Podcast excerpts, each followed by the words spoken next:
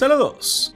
Bienvenidos a Nación Poperto, la nación más libre de América, donde hablamos de anime y cultura geek, con libertad y sin miedo a la censura.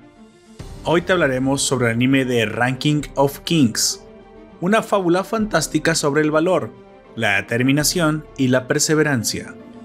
Esta obra nos cuenta la vida de Boji, un joven príncipe sordomudo que a pesar de tener una gran discapacidad, se esfuerza cada día al máximo para llegar a ser algún día un gran rey, uno que su pueblo ame y respete.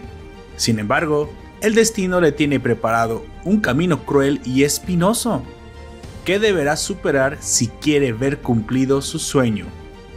Traiciones, demonios y maldiciones son algunas de las pruebas que deberá superar para llegar a ser el rey que todos necesitamos. Ponte cómodo porque comenzamos.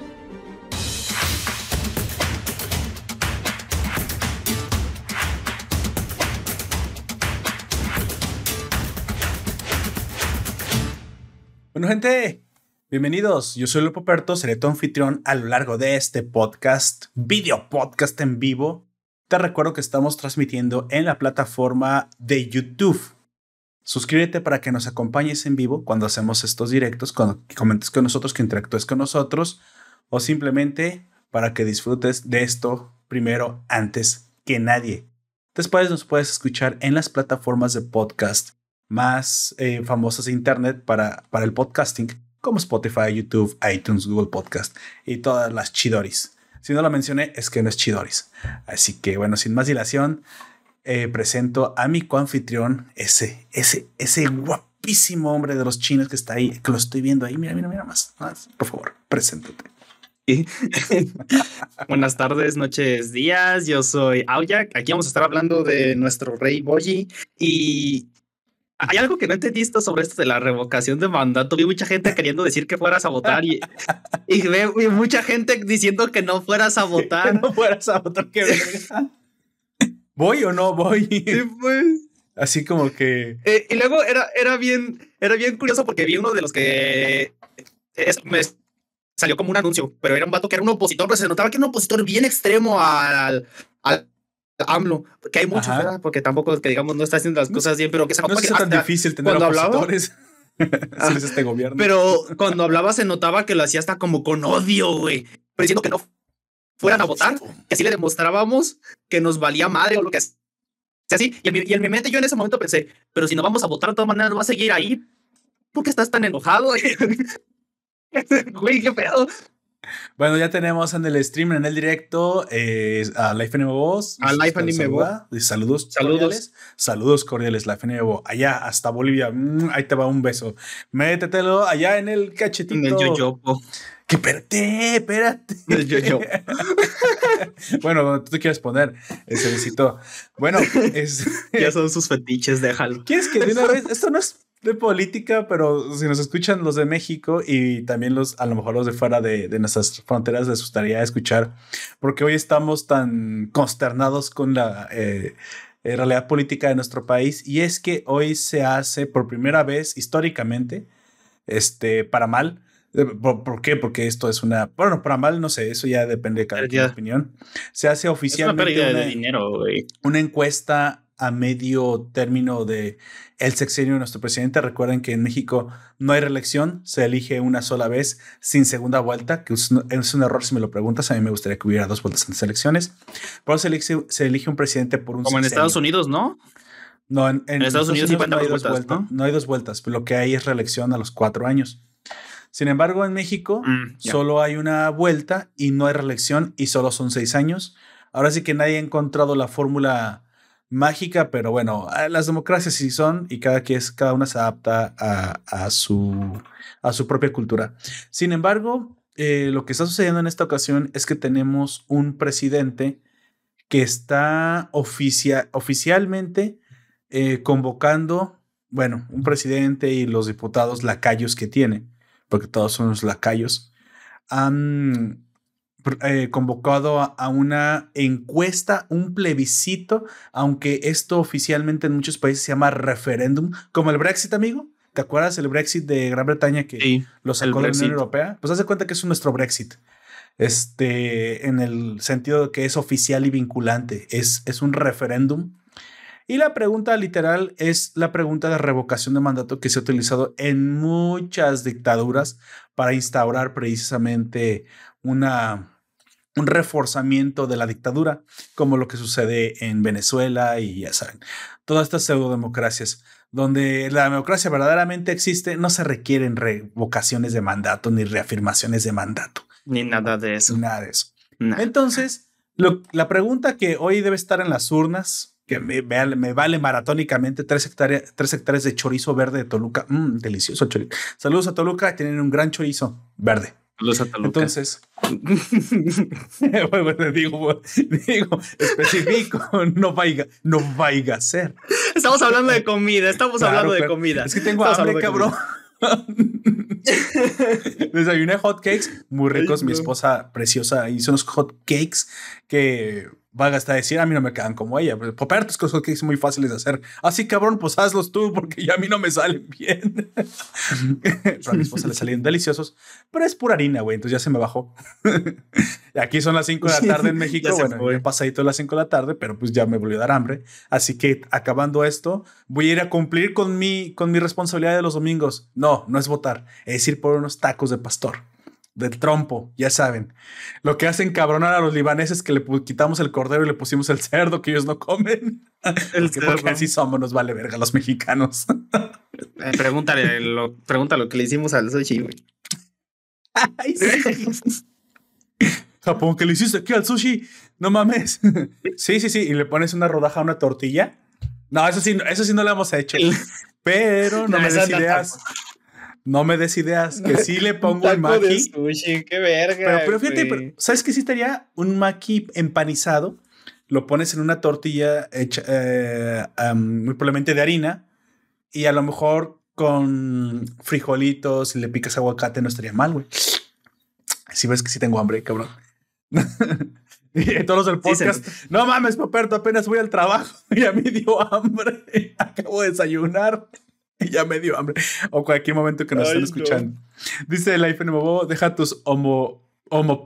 Ah, sí, eso sí, muy buena, ¿eh?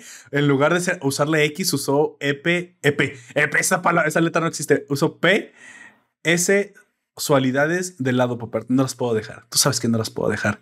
Y también nos dice, Jack sigue con mal internet. Ya sé, tengo que ir a, ir a tu casa a leer ese pedo sí, internet. raro. Es el ruteador, güey. Sería bueno subirle. Fíjate que no, no es el internet porque el ancho de banda no es tan malo. Es el maldito modem que tiene, ya está muy viejo. Te recomiendo que hagas lo que yo hice, güey, que me cambiaron. No sé cuántos años tiene ya, güey, pero sí ya tiene bastante. Sí, sí. Sí, sí, sí. Está, está, petando tu modem y dice, no mames, güey, ya, ya jubilame, cabrón. sí. Bueno, este.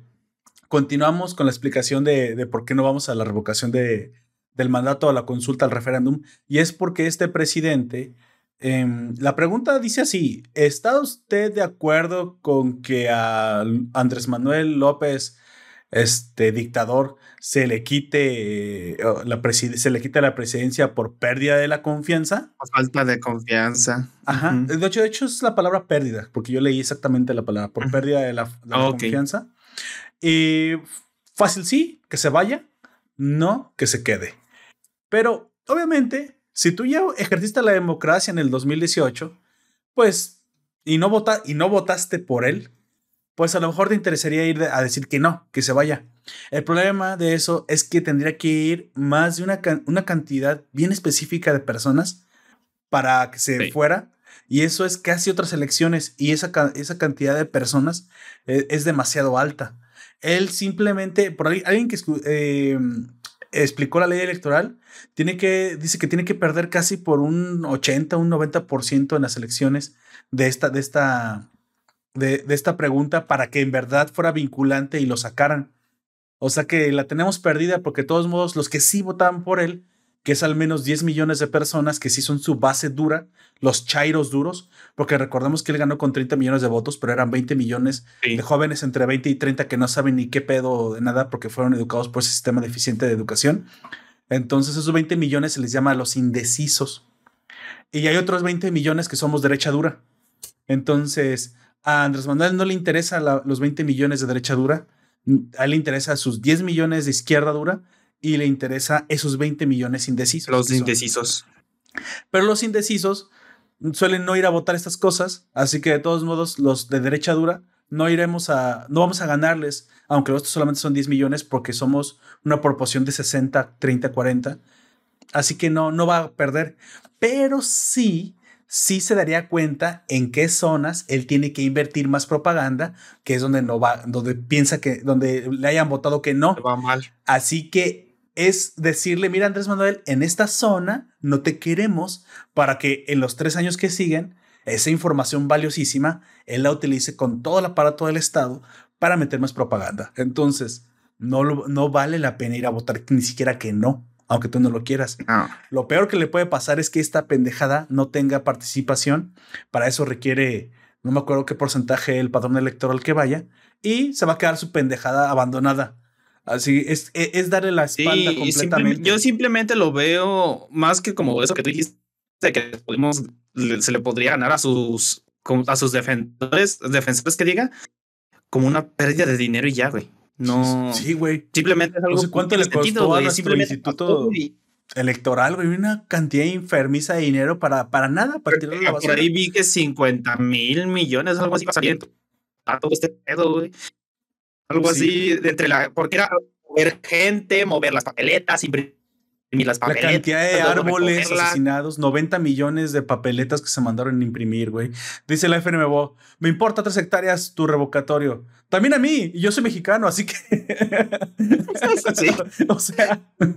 A mí simplemente pues, se, se, me hizo una pérdida de tiempo porque y, en la mínima eh, situación en la que si fuéramos todos a votar y perdiera, no te iba a quedar callado. Iba a empezar a chillar y a gritonear como siempre lo ha hecho antes. Eh, lo hizo hace cuánto cuando estaba con el perro de hace un chingo de tiempo. Él nunca ha perdido ninguna elección, siempre se las han robado.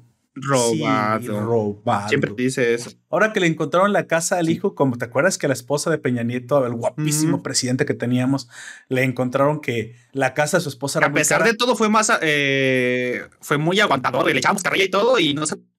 Aguantó, se macizó. Sí, güey. Y aguantó vara. Pero ahora este, no, no, no es de mi hijo. Y luego que se dieron cuenta que, oiga, su hijo no trabaja, ¿cómo es que se volvió millonario su hijo?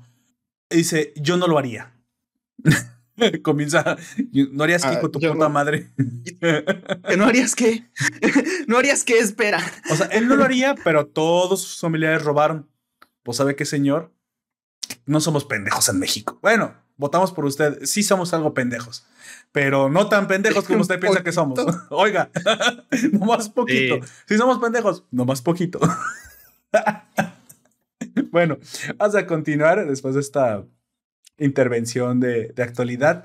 Tenemos hoy una reseña que, que, que que promete que es de las más populares y bueno, de la cual entraremos en un rato a hablar. Les recuerdo que este podcast se divide en dos secciones y estamos hablando en la primera, que es el cotorreo, actualidad, notas y otras cositas de las cuales vamos a hablar. Y más o menos en unos 20 minutos más entraremos en la reseña, análisis de Osama Ranking. Tal vez menos, ¿eh? porque prácticamente ahora no, no puse notas ni hubo nada muy interesante que pasó. Este, lo más importante pasó la semana pasada en el mundo de de, de lo geek.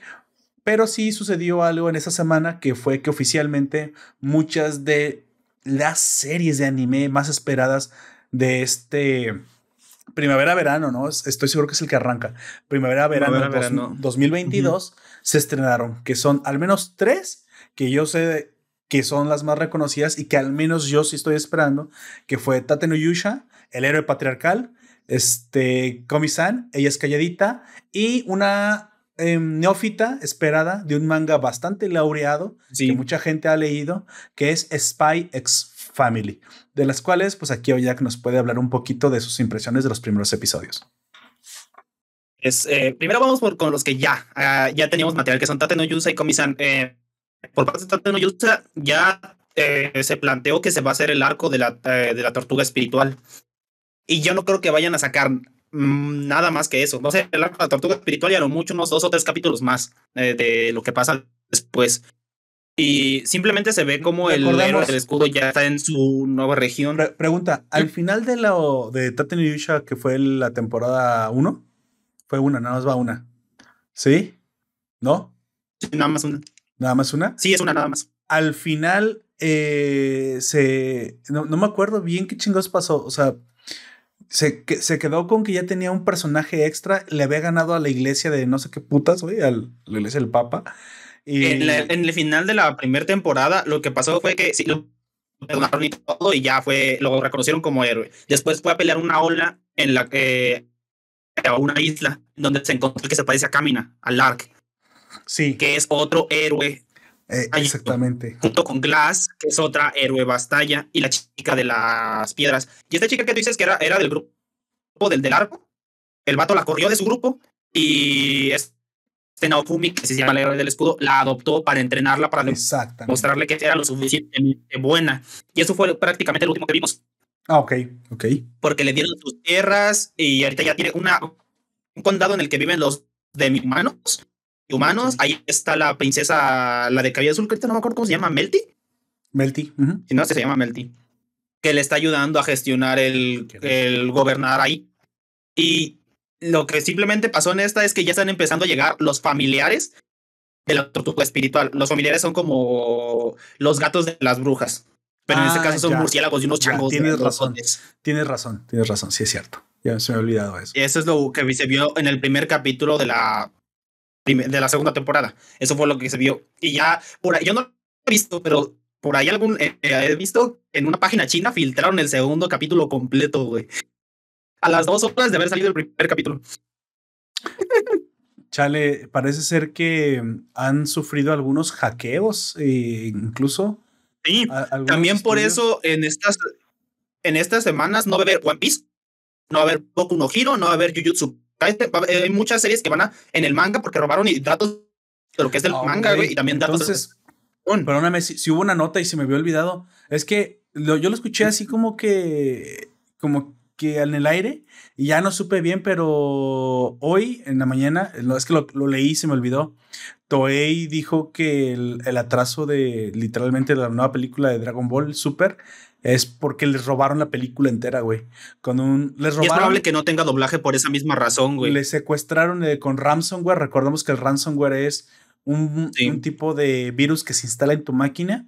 y te encripta toda la máquina, o sea que no puedes acceder a ella te cambia como si, como si, como quien dice la clave para accesar. Y si tú no pagas una cantidad de Bitcoin a los secuestradores, no puedes recuperar la, los te lo regresan. Y como la mayoría de los que de los que les pasa esto pagan, se ha vuelto un negocio impresionantemente grande. O sea, es un negociazo de multimillonario. Pero supongo que a lo mejor los japoneses no pagan. A lo mejor los, los japoneses son de a mí no me vas a venir a, secuestrar mis datos occidental de mierda. Pero pues ahora se quedaron sin la película de Super. sí, no, y por lo mismo, eh, como ya dije, es para que esa película no tenga doblaje, güey. No van a hacerle doblaje, güey. si llega aquí vas a leer solamente en japonés, Pero no fuimos nosotros, güey. No, fue, no fueron los mexicanos. Eh, no sé. Yo, yo tampoco no sé qué una. Este, estos datos, lo que es, bueno, yo lo vi en el TikTok de la Logasa, güey, que es la la voz de Krillin. Él dijo que era muy probable que no iba a haber doblaje para la película. Pero yo creo que fuera por los atrasos de los tiempos, güey. Más bien. Porque pues solo perdieron mucho tiempo de entre. Porque yo me imagino que están reescritos. O sea, han de tener backups, pero no, no finalizados, a lo mejor en físico. Y pues están reanimando ciertas cosas. Y pues por los tiempos no van a alcanzar a meter doblaje. Pero no porque estén castigando a Latinoamérica, güey, algo así. Bueno, y también se estrenó eh, una, una, esperada, esta, esta se las comento yo, Spy X Family, que es un manga que habla, eh, si ustedes no lo conocen, sobre una familia, una familia postiza entre un espía de altísimo nivel de un país eh, inventado. Digamos que es como digamos que es como si fuera la Guerra Fría entre Estados y los rusos. Para que la gente no, no, no, no tenga. Es un mundo ficticio, pero se sobreentiende que es entre esos dos. Es algo así. Capitalismo y comunismo, si quieren, gringos y rusos. Vamos a decir gringos y rusos. Entonces, eh, el principal, el hombre, el espía hombre, él es como si fuera un gringo y tiene que ir a investigar un gran un alto funcionario ruso por si está planeando, no sé, una crisis de los misiles cubanos, ya sabes, un ataque, un ataque nuclear al otro lado, lo que sea que esté tramando. Pero no se puede acercar a él. Problema, porque ese güey nunca sale de su casa, nunca sale a ningún lado, solamente va a las reuniones de la escuela de su hijo. Exacto. Y porque es obligado. El, objetivo, el objetivo, este alto funcionario que debe ser espiado, no es fácil de contactar ni siquiera para nuestro espía, que es el espía más, más tocho, digamos, el más, el espía más espioso. me dio mucha risa cómo le dicen, güey, Twilight. Me recuerda a la de My Little Pony, la Twilight Sparkle, por alguna razón, güey. El, Twilight, ella es Twilight Sparkle, güey. Twilight, sí, Zelda Twilight Princess. El, no, sé, no sé por qué le dicen así a él. A lo mejor porque ah. es un nombre que, que refiere antes de la noche. Pues el Twilight es el Ah, el ocaso. Entonces, para un, para un espía es un nombre, pues como código chingón, porque supuestamente un espía, él es tan bueno que nunca lo ven venir. Entonces, supongo que, ya sabes, oscureando. Y nunca nadie le ha visto la cara. Creo que también es parte de, Por ahí viene de, sus logros. Entonces, este, nos dice Life Bobo Popert, fue Popert, yo lo vi. Yo no, yo no secuestré a ninguno datos, ni siquiera se hace ransomware attack. Bueno, sí sé, pero no lo haría. o, eso, es lo que nos quieres tratar de convencer. Porque sí te creo capaz. Al final es una, una trama bastante interesante, pero aquí no termina la situación. Aunque vieron el primer episodio algunos, esto que les estoy diciendo simplemente la sinopsis. Eh, Toilet en su misión de tener que eh, encontrar al...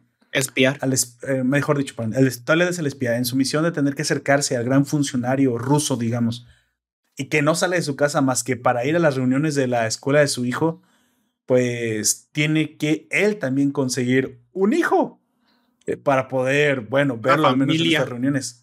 Y aparte es una escuela muy conservadora donde no, no dejan inscribir a cualquier persona. Tiene que ser un niño de una buena familia que tenga papá y mamá. Ya saben eso de tener solamente el papá, solamente la mamá y un perro y un perico. No, es no en eso no, no se vale. Tiene que ser. El perro del perico los tienes que, los puedes tener. puedes Tiene que ser mamá y un papá. Y un papá ahí juntos de, a huevo. a huevo, tiene que ser. Y esto no ha pasado aún para los que ven el anime, el manga. No es spoiler porque otra vez es una, una sinopsis. Ya lo dijeron en. No, y aparte ya lo dijeron en el, en el final ah, del primer capítulo que van ah, que tienen que conseguir. Básicamente, este espía adopta a una niña que es telépata Así que pues la niña se hace adoptar fácilmente sabiendo los pensamientos del, espía. Pero ella, pues en verdad sí quiere tener una familia, así que pues le vale madre. Y aparte le gusta, le gusta eso de los espías, así que dice, oh, sí, sí, sí. Le gusta ver eh, caricaturas o series de, de espías. Uno de los primeros comentarios que le dice es, quiero tener una pistola que no hace ruido. Pero no se imaginan la y luego de verdad y se hace pipí de susto, güey. Y en algún momento la historia lo llevará a emparejarse con también una mujer con la que tendrá un acuerdo y, se matrimoniará solo para cumplir su misión. Aunque él, en teoría sí, sí estaría casando, se casaría por un interés, pero a su vez la mujer es una asesina con una misión que aquí no diré porque eso es spoiler, que también a su vez, digamos, está fungiendo como espía y también ella lo, lo estaría engañando a él. Así que papá y mamá tienen una misión, se casan por conveniencia y solo la niña lo sabe porque es telepata. Así que se a priori se escucha muy interesante. A priori esa es la sinopsis. Y bueno, se estrenó el primer episodio y estamos esperando a ver qué onda, ¿no? A ver cómo, cómo continúa. Yo nada más les voy a decir que este primer episodio que yo sí lo vi, fue de la única que lo, que lo vi, de Tato no, yo no lo vi. No me gustó la animación, creo que le tienen que subir un poquito el presupuesto el presupuesto. Mm, me pareció un poco baratón. Pero no, no, no sé si es así el estilo. Tendré que ver más episodios. Pero creo que creo que merece un poco más. Creo, creo que sí le, le, faltó para mi, para mi gusto un poco más de inversión. Pero bueno, y el último es el de Komi-san, que es también uno de los grandes esperados, amigo. ¿Qué le pasó a tu cámara? Eh, si honesto, yo pensé que. ¿Me ves? No, se ve Ah, una columna blanca. ¿Ya pasaste el más allá, amigo? No sé, creo que sí. Este, veré qué pedo. Ah, volviste. Voy a, volviste. a- a activar y a desactivar. Ya volví. Ah, bueno. Este. Ya se- yo pensé que se iba a estrenar hasta dentro de uno o dos meses más. La segunda parte de Komi-san. Pero no, llegó ya y, Me sorprende. Me y sorprende, ya sí, salió el primer capítulo. Va muy sí, rápido. sí. Bueno, ¿y qué tal, amigo? Eh, y a este paso, yo creo que van a- antes de que se acabe el año ya van a sacar cuatro temporadas a la verga, no entiendo. Porque salió a principios de esta temporada, esta ah, ah, de, de esta temporada invierno primavera, ¿no? En la primera la primera temporada sí salió ahí al inicio de esta temporada. Y ahora la, la segunda temporada sale al final de esta temporada. Y así te van ir viendo y eh, creo que este mismo año se puede acabar con Misan, siguen a este ritmo, güey. Es, es que para que veas que sí hay músculos, así se pueden hacer las cosas. Y aquí como es una plataforma que es Netflix la que está a cargo, pues entonces, ¿por qué no? O sea, ellos pueden sacarlo tan rápido como quieran. Sobre todo porque es un anime y a lo mejor tienen toda la maquinaria trabajando ya tras esto. Así que mm, lo que Pues pasa es que está, los japoneses más bien son muy tardados. Y aquí estamos viendo que la maquinaria de los gringos funciona rápido cuando ellos quieren que funcione, que funcione rápido. Tal vez lo hacen en respuesta a la fusión de Crunchyroll y, y este, y Funimation. Y ¿Por qué Funimation. no? O sea, sí puede ser que estén viendo. Ahí, güey, ahí, ahí también nosotros que nos queríamos posicionar un poquito con el anime, no debemos de perder relevancia. Así que, pues, al menos esta es la mina de oro. relevancia. Komi-san, vamos, vamos haciendo de una vez la, la siguiente temporada, porque si no nos corremos el riesgo de quedarnos por detrás de esta fusión que, que viene, pues, con la biblioteca más grande de, de anime que existe. Bueno, Y de manera legal. y de manera legal. Y de manera legal para acabar de chingar. Bueno, yo también hice un par de cositas más. eh, terminé Peacemaker. Eh, nada que decir. Vean Peacemaker. Por favor, vean Peacemaker. Vean Está la- muy buena. la yo, yo no yo no la he terminado de ver. He visto como tres capítulos güey, y con eso me basta para saber que es muy buena, güey. Es una serie muy divertida. Y aparte, aunque metieron lo woke, no es como Netflix. O sea, yo hasta siento que lo meten para burlarse de esto. Así que Sí. bien ahí HBO, bien ahí. Y no solamente eso, Peacemaker es irreverente como hace tiempo no veíamos. John Cena, yo te tenía ciertas dudas, pero es, es otra roca, es la roca en, blanco, en blanco, güey. La mera verdad tiene cierto Eh, carisma. yo, yo no, yo no diría que eso, güey, porque John Cena, a pesar de no ser el mejor actor, se nota que sí tiene algunos dotes que la- a la roca le faltan. Si sabes manejar al actor, John, como, a John Sí. Cena como actor, pueden salir cosas muy buenas como Peacemaker. Pero aunque sepas manejar muy bien a un actor como La Roca, es La Roca en la sí, como claro. Es la roca en la ciudad. Bueno, yo pero siento que mira, es más flexible, John Cena, Al- alguna vez lo dijimos, La Roca tiene un carisma que es, eh, que es para explotarse. Sí es cierto que Sí. John Cena incluso puede ser que por el lado actoral sea un, un actor con más talento dramático. Pero bueno, yo no me quejo, ambos, ambos son muy buenos y John Cena, La Roca no tiene que demostrar nada, ya lo ha demostrado. Pero John Cena, Sí. me, me parece que al menos este personaje le cae como anillo al dedo y su papá es Terminator, güey, así que pues es, es obvio que eso no sé qué Sí, su papá es Terminator. El, el T2000, creo que el, el de Mercurio es el actor que hace su El papá. pero es que T800. El T800 es que no me acuerdo de su nombre. Ah, El, te- El- es el de eh, Mercurio, sí, sí, su sí. papá, güey. Pero no, no, no era el T2000. el de Mercurio. No era el T1000. No, el normal. T800 es eh, eh, el T800 es Schwarzenegger, el que es el, T1000 el que Mercurio creo que es el T o T2000. 10000 algo así. creo. Ay, no sé, ya saben, No me versión de acuerdo, Mercurio, güey. Eso, eso poco El- importa, eh, güey. sí, eh, ya con eso ya les dijimos cuál.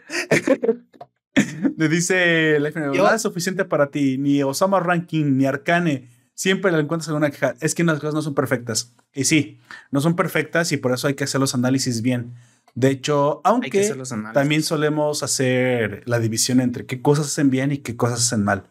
Me parece que no debemos de perder nunca de vista ni sesgarnos, ni sesgarnos por el fanatismo de los fallos de las cosas. Sí, eso definitivamente, eso Sí. sí, siempre será. Yo digo mucho que Boyi es nuestro rey y mi rey y lo que sea, pero yo sé que la serie sí tiene sus fallos, sobre todo a partir de la segunda parte, que eso vamos a hablar más adelante. Sí, ya casi llegamos. Este, continuando con el cotorreo, yo no, he terminado la serie, pero estoy viendo esta serie con mi sobrina. Eh, mi sobrina tiene ocho años, está chiquita y estamos viendo una serie un poco más familiar que se llama Kotaro vive solo. Mi sobrina ya quiso llorar como dos veces. La serie está muy, muy bonita, güey. Es de un niño que tiene cuatro años que vive solo en un departamento. Ah, no tiene y se llama Kotaro, güey. Kotaro vive solo. Así se llama. Kotaro y vive solo. Así es. y, eh, es, un slice of life eh, dramático en el que él se está relacionando un poco más con sus vecinos. Y sus vecinos es como de, ¿de verdad vive solo? Tiene un vecino que es un mangaka que, es todo flojo y todo eso, pero por el niño lo está llevando todos los días a la casa de baños porque en sus departamentos no hay baños. Lo está lleva, acompañando a la escuela y lo recoge de la escuela. Eh, otra vecina que trabaja en los bares de noche para que la gente vaya a consumir bebidas y le invite bebidas de ese tipo de, trabajo tiene ella. Este, lo ayuda cuando empieza a sentir miedo en las noches, ese tipo de cosas. Y luego tiene otro vecino que parece un yakuza, pero el vato se siente triste porque su hijo no lo quiere y eh, trata de apoyar un poco en Kotaro. Y, Kotaro, la primera, cuando le dice eso, dice: No soy el reemplazo de tu hijo y le apunta con su, espadita de juguete. Está muy bonita la serie. Eh, está en Netflix. No recuerdo cuántos capítulos tiene, pero es muy bonita y me, yo también casi lloré como dos o tres veces en los primeros capítulos. Es un drama. Es un anime, es una caricatura gringa, es un live action. Un anime. Ah, un anime, ok. Es un anime. ¿Y dónde lo podemos encontrar? ¿En, en Netflix también? En Netflix, está en Netflix, sí, está en Netflix. Yo no lo he visto en ningún otro lado, pero está en Netflix. Eh, es lo, dura lo normal, pues, de un anime veintitantos minutos cada capítulo, pero son como cuatro o cinco historias por capítulo y es, es bastante dinámico, por así decirlo. Suena muy interesante. Bueno, ahí lo tienen gente. Y dramático. Algo, algo, tierno y con sus hijos o hermanos pequeños o primitos pequeños o nietos o pues, no sé, espero que no, no parejas infantiles. Si es eso, espérate dónde estás. No, es que vi el, el meme de Spy Family, güey. Cuando le acaricia la cabeza, estos cabrones le cortaron una sección y luego lo ah, pusieron. Sí, parece. Pusieron usted mamele, mija. Y, y dio un chingo de risa. Yo dije, no, güey, qué mal está esto. ah, no empieza el anime. sí, güey. Un chingo de risa. Bueno, este. Al final, y lo último, bueno, que iba a decir es que terminé por fin Zombieland Saga 2. Güey. Eh, yo no sé cómo. No sé si fue el COVID, porque creo que sí fue el COVID. Creo, me, yo me enfermé y me andaba muriendo. Precisamente creo que cuando esta, esta estaba emitiendo, emitiéndose. Creo, no me acuerdo bien por la fecha, porque más o menos te dicen las fechas cuando van ocurriendo los eventos, porque en Zombieland Saga 2, eh, la venganza se trata de dar conciertos en ciertas fechas que te van diciendo y, te lo, cronológicamente te lo están diciendo. Para quien no recuerda que Zombieland Saga es simplemente ese anime hilarante donde unas chicas eh, zombies son revividas por un productor bastante extraño y paranormal para que estas mujeres jóvenes se conviertan en idols japonesas y con su gran fama salve la prefectura de Saga, eh, que es aparte una prefectura eh, mayormente agrícola, del olvido de la cultura japonesa. Así que, pues, ¿por qué no? Zombies, idols para salvar Saga. Claro que sí, era que nos faltaba en el anime. Y valga hasta decir que sí nos faltaba, porque es una gran serie, güey. Y es un gran comercial de la prefectura de Saga, pero es una gran serie. Y eso se ve desde la primera desde la primera temporada, que es un comercial a leguas. Es uno de los mejores comerciales que he visto, güey. es buenísimo. Y tiene su, propio, su propia historia, por lo cual esa parte por sí misma muy interesante. Así que, de hecho, muy espérenla muy pronto. Eh, muy probablemente sea de las que terminemos este, reseñando. E incluso me quiero ver primera, segunda temporada. Bueno, yo las terminé. Y estoy por leerme un manga que es el Gaiden, que explica el origen de una de las chicas. Todas las chicas tienen su explicación en de dónde vienen, cómo murieron y, y qué talento tienen, por lo cual no, no, fueron reclutadas o revividas simplemente al azar por, por el productor, que de nombre Kotaro sino que tienen un, tienen un talento específico cada una, excepto, excepto una chica que no, no, no sabes de dónde viene, la más misteriosa de todas, y su origen se explica en el la que todavía no puede hablar, ¿no? Es la que todavía no puede hablar. Es en el manga que por ahí es el manga de Zombieland Gaiden. Así que bueno, se los prometemos, apúntenlo si a ustedes les interesa. Pues también escríbanos si quieren y lo estaremos reseñando.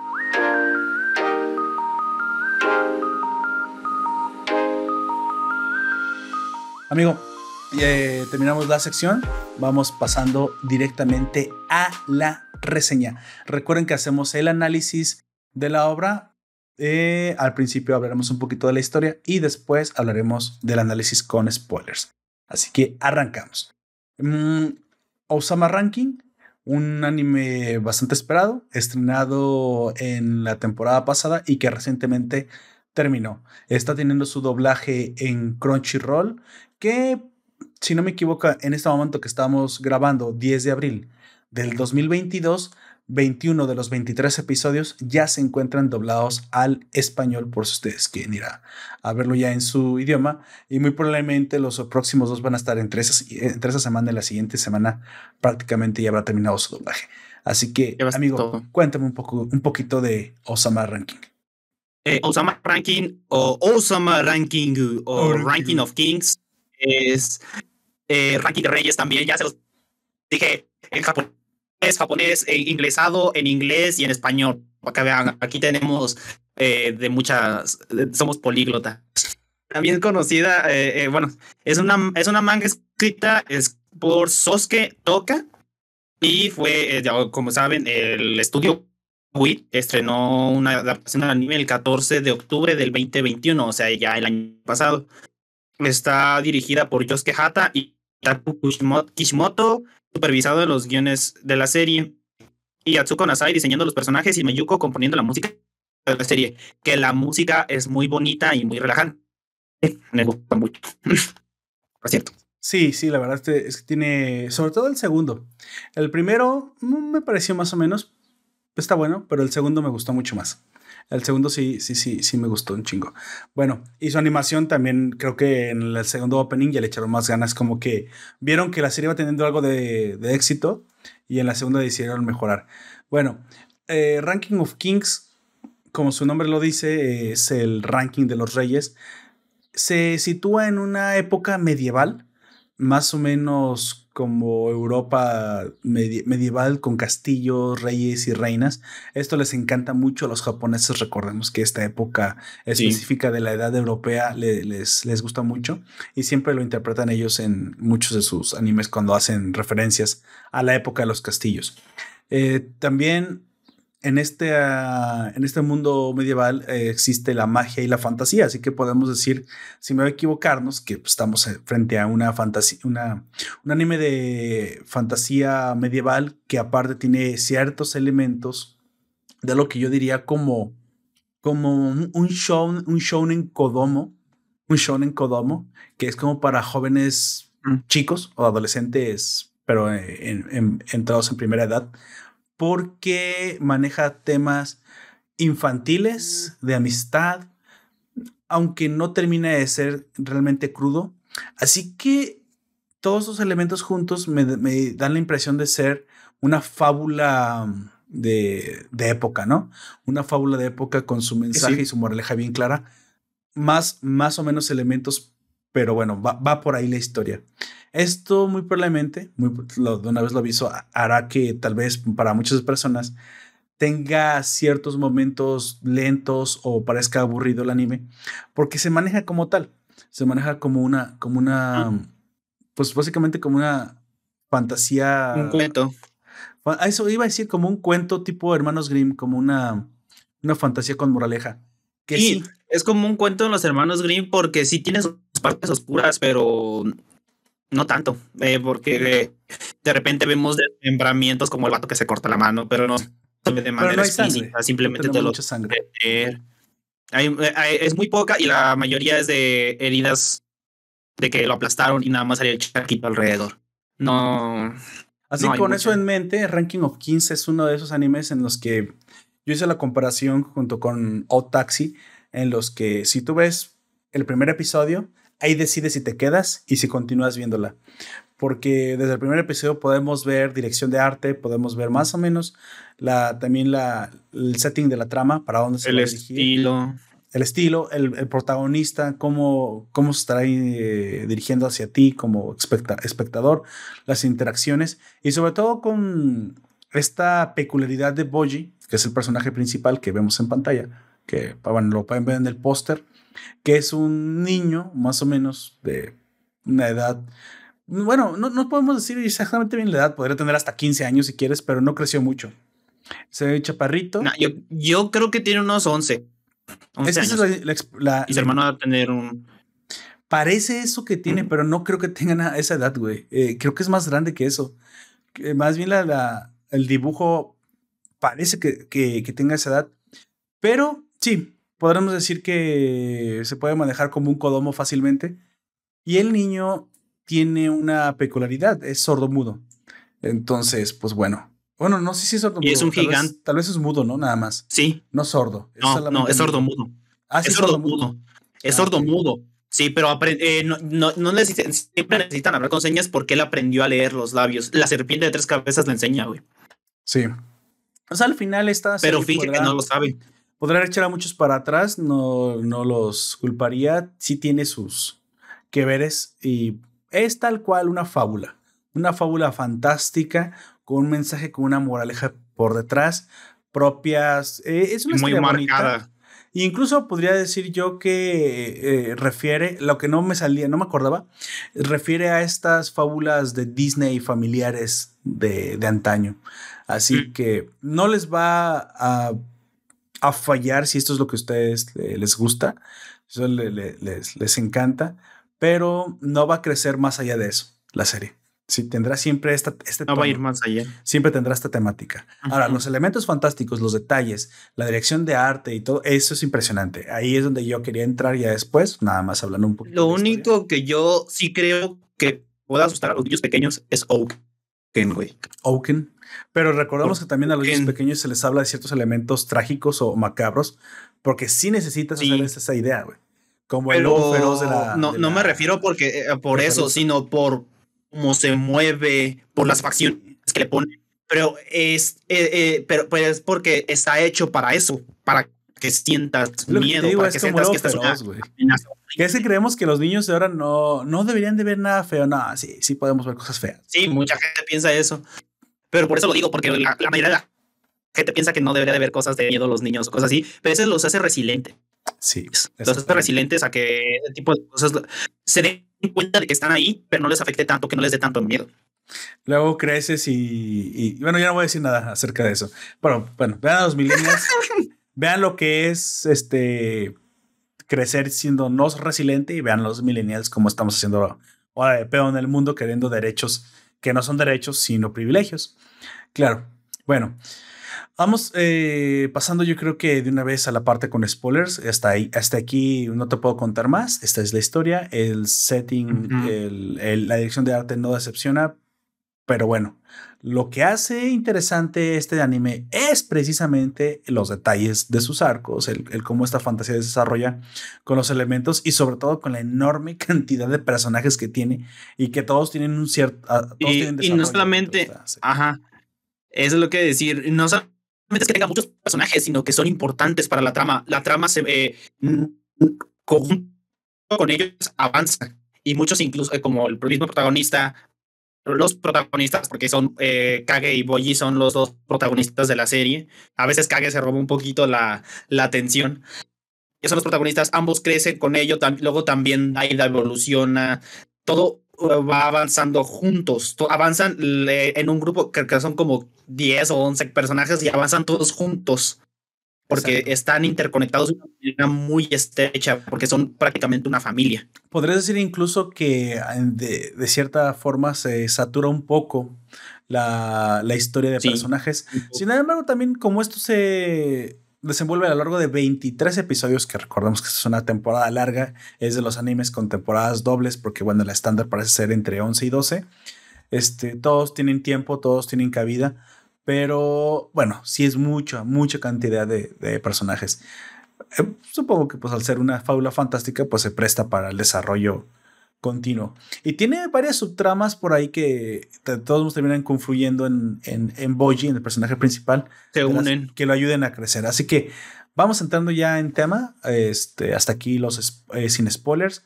Recuerda, si tú quieres eh, verla, está encuentra en Crunchyroll y la miras, eh, terminas y vuelves a escuchar este podcast. Así que sobre y si no quieres ir a verla, también puedes seguir escuchándonos, pero no hay engaño. No hay engaño. Así es. Bueno, amigo, háblame del personaje principal, este susodicho Boyi, el niño rey, el, el chaparrito sordomudo. ¿Por qué encantó a nuestro rey? Nuestro rey. Eh, Boyi es el protagonista principal de la historia y es el primer o es el hijo mayor, pues, del rey Bose, que nació sordo, mudo y para ser un gigante, porque su padre y su madre eran gigantes y aún así el morrillo mire, que un metro a lo mucho. no, yo como 80 centímetros, güey. ¿Quién sabe?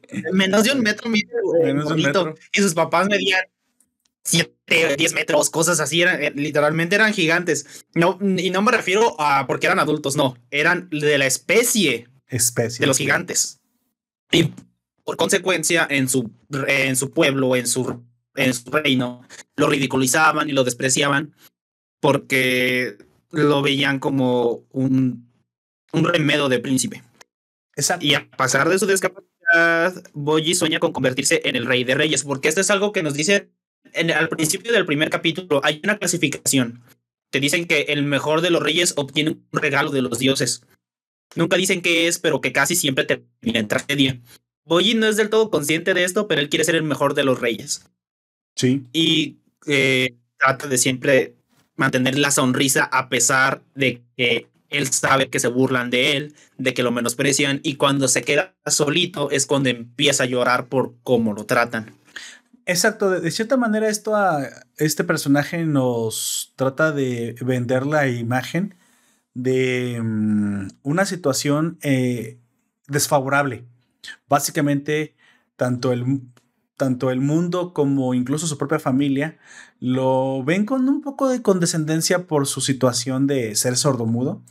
Y no solamente eso, sino que aparte, pues tiene una, un sueño que pues, sería ridículo pensar para los demás, ¿no? Que es, ¿cómo es que te quieres convertir en rey así? O sea, como si eso fuera un impedimento. Y de hecho, en buena parte es que puedes pensar que lo es. Y no solamente eso, sino que no tiene fuerza no tiene mucho poder. Al ser hijo de gigantes, como ya dijiste, en, se esperaría él una, una clase de fuerza sobrehumana, como sí tiene su hermano Daida, pero no, Boji no la tiene, porque parte de la trama es precisamente hablar de qué le sucedió, ya que sobre él que eh, cierne una maldición que en la que se le ha robado la fuerza. Así que bueno, también tenemos un amigo de él que es Kage que es este personaje fantástico, es eh, como los animales de las princesas de Disney, por eso luego, luego lo, lo relacioné, dije, ah, oh, siempre tenemos... en... Este es un poco distinto, porque no es como los unicornios o algo así, sino que lo cuentan como una especie parecida a los humanos, porque eh, convivían con los humanos esta especie, es, es lo que me parece bastante curioso. Sí, exactamente, es literalmente una sombra viva. Y obviamente por su capacidad de fundirse con la oscuridad, ese clan ha sido siempre utilizado como asesinos. Vamos a decir como si fueran los ninjas de esta, de esta fantasía. Que curiosamente yo he visto muchas representaciones fantásticas de muchas cosas y jamás había visto un personaje como este. Es por mucho. un 8, Es lo más original que he visto en, mucho tiempo. En mucho tiempo. Bastante original este, este personaje que aparte termina volviéndose también un, el, un gran amigo de Boji porque se, se siente eh, empáticamente hacia él. Eh, está, está muy conectado porque él también es un rechazado de la sociedad. Incluso su clan ha sido perseguido y asesinado por, por ser pues considerados asesinos y traicionados incluso por quienes alguna vez lo, les dieron empleo y los usaban y ahora, ahora él solamente queda. Incluso sus cadáveres utilizaron para hacer un portal, la mayoría de la mayoría de ellos terminaron siendo utilizados como tela para, eh, para hacer un portal al infierno, que eso lo vemos mucho más adelante. Exactamente. Así que bueno, este personaje lo va a acompañar durante toda su travesía y va a ser precisamente su bastión emocional, ese apoyo que lo estará todo el tiempo. Su amuleto, este, como dice la reina. Es un, es un bromance. Bueno, no es cierto, no son bromance. es, es, este, pero sí, se vuelve ese soporte emocional, ese apoyo que Boye necesitaba para. ¿Por qué? Porque prácticamente se queda solo. Sí, aunque es amado. De hecho, la reina, la reina, aunque no es su madre, la segunda reina lo ama pero no lo comprende. Eh, la, gran diferencia es que Kage sí lo comprende y esa es la gran diferencia. Es, es el hermano que nunca tuvo, porque aunque Daida es su hermano, medio hermano, no nunca lo comprendió como Kage. También tenemos, ahora sí, amigo, al segundo príncipe. A Daida, que es el hermano eh, y el hijo eh, biológico de la reina actual y quien se convierte en rey a pesar de que en el, en el testamento se dijo que debía ser Boyi el rey.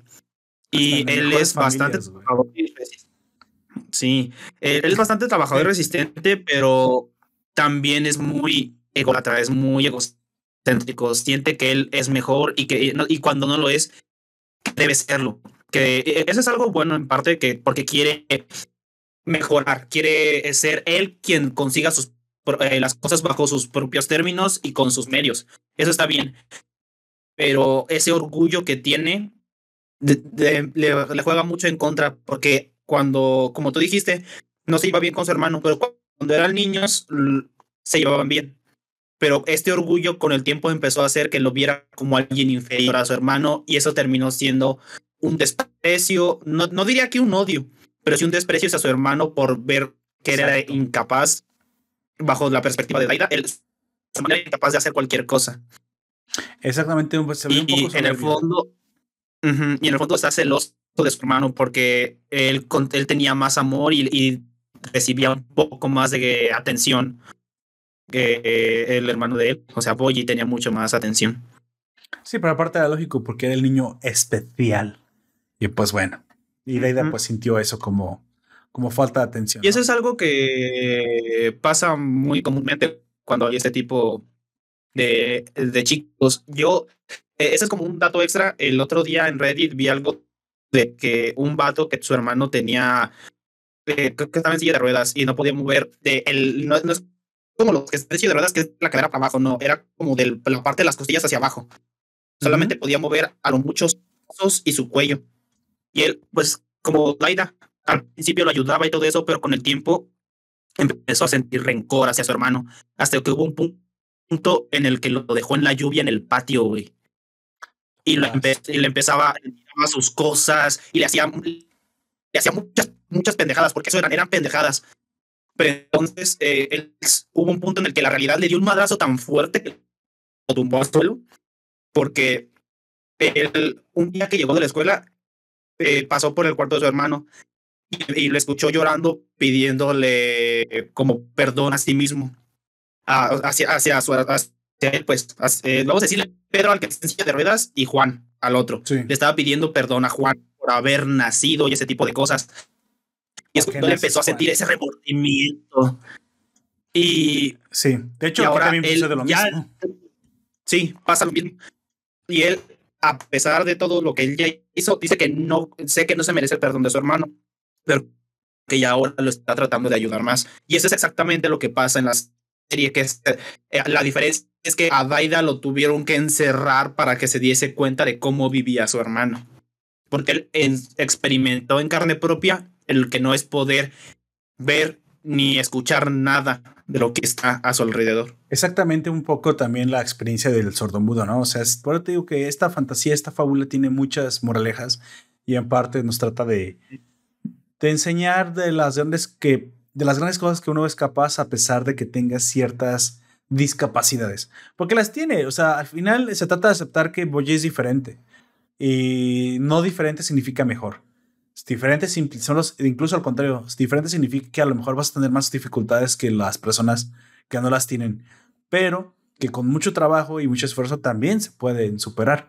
No necesita o al menos no pidió Boyi en ningún momento ayuda especial o que lo trataran con forma de condescendiente, cosa que a veces me parece que ese es el objetivo de esta ideología nueva que se ha alzado en las redes, que es el victimismo. No creo que Boyi le, le guste ser tratado como víctima, porque todo es todo lo contrario. Boyi se alzó por su propia fuerza. Por eso siempre contento. Y por eso siempre se mostraba contento y como que no necesitaba nada. Y su maestro Domas lo miraba con lástima, precisamente, y él se dio cuenta que al final esto era un, un error. Tú no puedes ver a alguien así con lástima porque él, tal vez él mismo no se siente como una víctima. Le, es, tú estás siendo, de hecho, mm. mucho más, eh, vamos a decir, capacitista cuando piensas que una persona así requiere de condescendencia. No, para, para nada. Sí. Bueno. La única ayuda que él de verdad llegó a necesitar, que sí se la dieron, fue que la mayoría del reino aprendiera lenguaje de señas. Eh, porque esa era necesaria hasta que Boy aprendió a leer los Sí, y ya después de porque si no, no se podían comunicar. Exacto. Pero si no estuviese hubiese sido 100% necesario. Bueno, tenemos otro personaje que es eh, Healing, que es la madre de, de, Daida, la segunda reina, la segunda esposa del rey Bosé. Y pasa a decir que es un personaje muy curioso, es, es, bastante protagónico.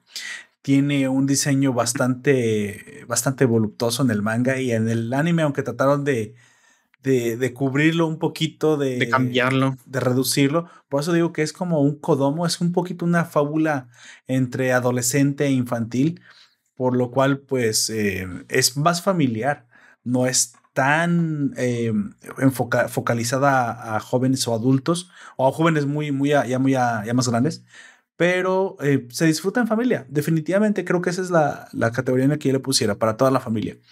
Y esta reina eh, nos demuestra cómo ah, en un principio no sabe qué, qué hacer. Ah, una, es su hijastro, en teoría un, niño aparte, pero luego se da cuenta que este niño requiere de mucho amor y que ella tiene que ganarse el, la confianza y el respeto de, este niño si quiere que también lo vea como su mamá lo cual logra precisamente a través de otro mensaje, otra moraleja, que es la compasión y, varias cositas que van sucediendo. También dentro de la trama tiene un gran papel, ya que la reina Healing es una, especie de maga muy poderosa y que esgrime una clase de, magia de curación tremendamente útil, tremendamente necesaria, que incluso es fundamental en la historia de esta, de esta, de esta serie. nunca vemos más allá de los orígenes, eh, pues por encima de la reina, más que muy probablemente ven, provenga de esta aldea o ciudad, como tú le quieras llamar, esta, este reino de magos que existe en el universo de, de Osama Ranking que da la impresión de ser la misma en la cual, de hecho, el rey Bosé describe que es la única ciudad o el único reino donde se maneja la magia y a la cual los dioses malignos, porque hay una super, una, una trama superpuesta sobre todo esto, y es que en este mundo existen dioses malignos que traen desgracias a los seres humanos ¿Qué les gustaría ver esta ciudad de magos reducida a cenizas? Porque la magia es algo muy peligrosa, muy peligroso. Y obviamente como buenos, como buenos dioses eh, totalitarios no, no les gusta que los humanos tengan la magia, así que la, la quieren destruir. Así que la reina Healing parece que proviene de, esta provincia o de, este lugar. Le da un hijo a, a Bose, que es Daida, y ella es muy importante a lo largo de toda la, trama, siendo incluso bastante protagónica al final de esta. Tenemos luego a los, cuatro grandes. Eh, si quieres continuar. De, hecho, solamente quiero decir. Eh, quiero decir algo muy. que también tiene que ver con los cuatro grandes. Juegan mucho con lo que son las expectativas. En general, la serie se trata de expectativas, de las expectativas de nosotros como de, videntes, o ¿cómo se dice? Televidentes, Espectadores. mejor dicho, ¿no? Espectadores, ajá, porque al principio eh, la reina Healing es muy dura con este Boji, la muestran de manera muy hostil, pero después te demuestran que ella es así con él porque lo quiere, porque lo quiere ver mejorar. Y con los cuatro grandes empezamos a ver cómo Apías al principio está del lado de, de Boji y luego se voltea y empieza a trabajar para eh, Marinjo o no, se me se, se, olvida cómo se dice el nombre. Este, y luego está Bevin, que al principio también parece estar en contra de Boji, pero tampoco está a favor del rey Bose. Y, el, y el, escudo Dorche también parece que está del lado del rey cuando te lo presentan, pero en realidad siempre estuvo del lado de la reina y no más que ese, ese vato no lo voy a perdonar nunca, ese güey me cae gordo, no, no importa lo que haga ese vato nunca, sí, siempre me va a caer gordo, porque como tú dices al principio le tiene lástima a, Boji, pero a pesar de eso parece que le tiene cariño, pero entonces va y lo mata y, y quiere que lo y quiere que lo perdone, güey. ay, no, ese, ese personaje se me hizo desesperante, güey y, culero por lo que le hizo a Boji, aunque después ya como que trata demasiado de recibir el perdón, pero de todas maneras no sé, no me gusta. Domas, eh, creo que es el personaje que menos me gustó de toda la serie, Me parece que de los cuatro rones es el más interesante, güey. Precisamente por lo que él. Sí, yo no dije que no fuese interesante, güey. Pero dije, dije que me cae mal, güey. Güey, me cae mal. Pero eso no le quita lo interesante. ¿Tú no, ¿tú no crees en el arrepentimiento? En, este, en el, caso de este ¿eh? güey. Porque esa es la moraleja para Domas, el arrepentimiento. Pero eh, la moraleja de Domas puede que sea arrepentimiento, pero tampoco, no sé. Siento que las cosas que hace las hace como muy.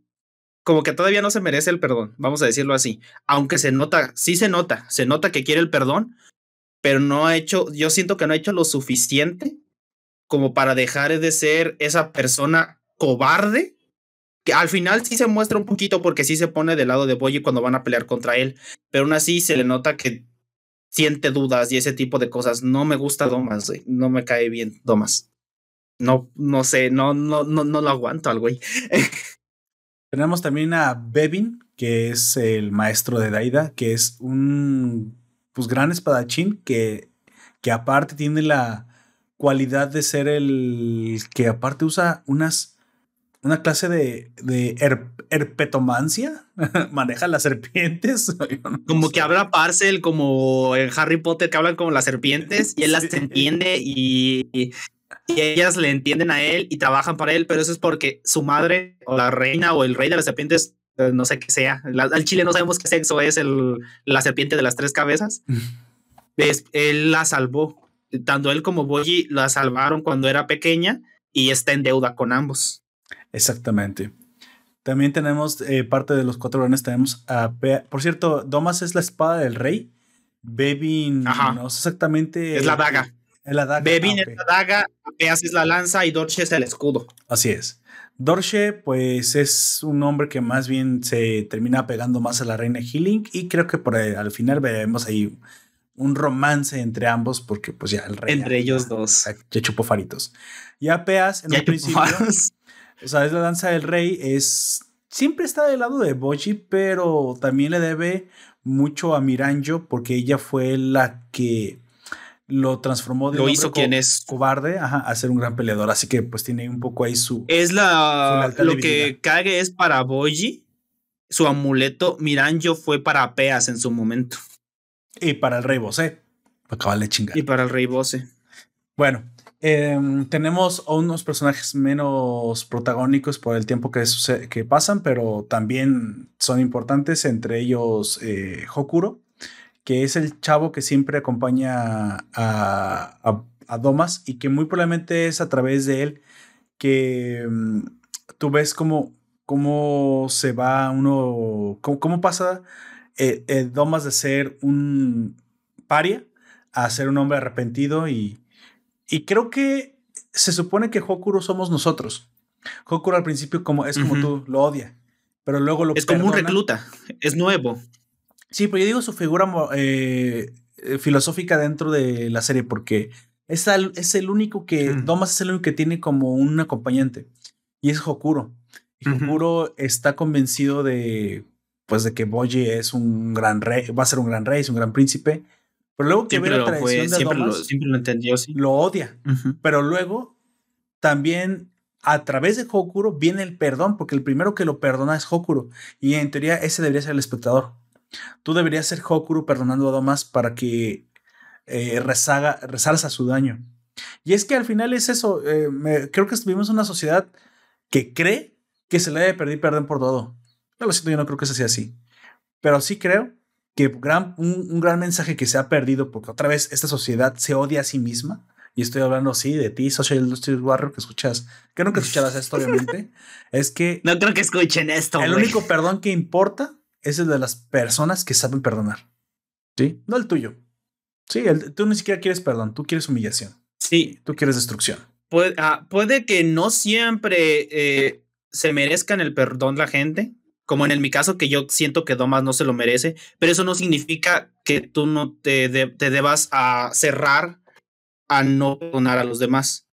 Eso sí lo entendí. Sí, me quedó claro el mensaje por parte de Hokuro. Él eh, se abrió a darle, a ser capaz de darle el perdón a Domas.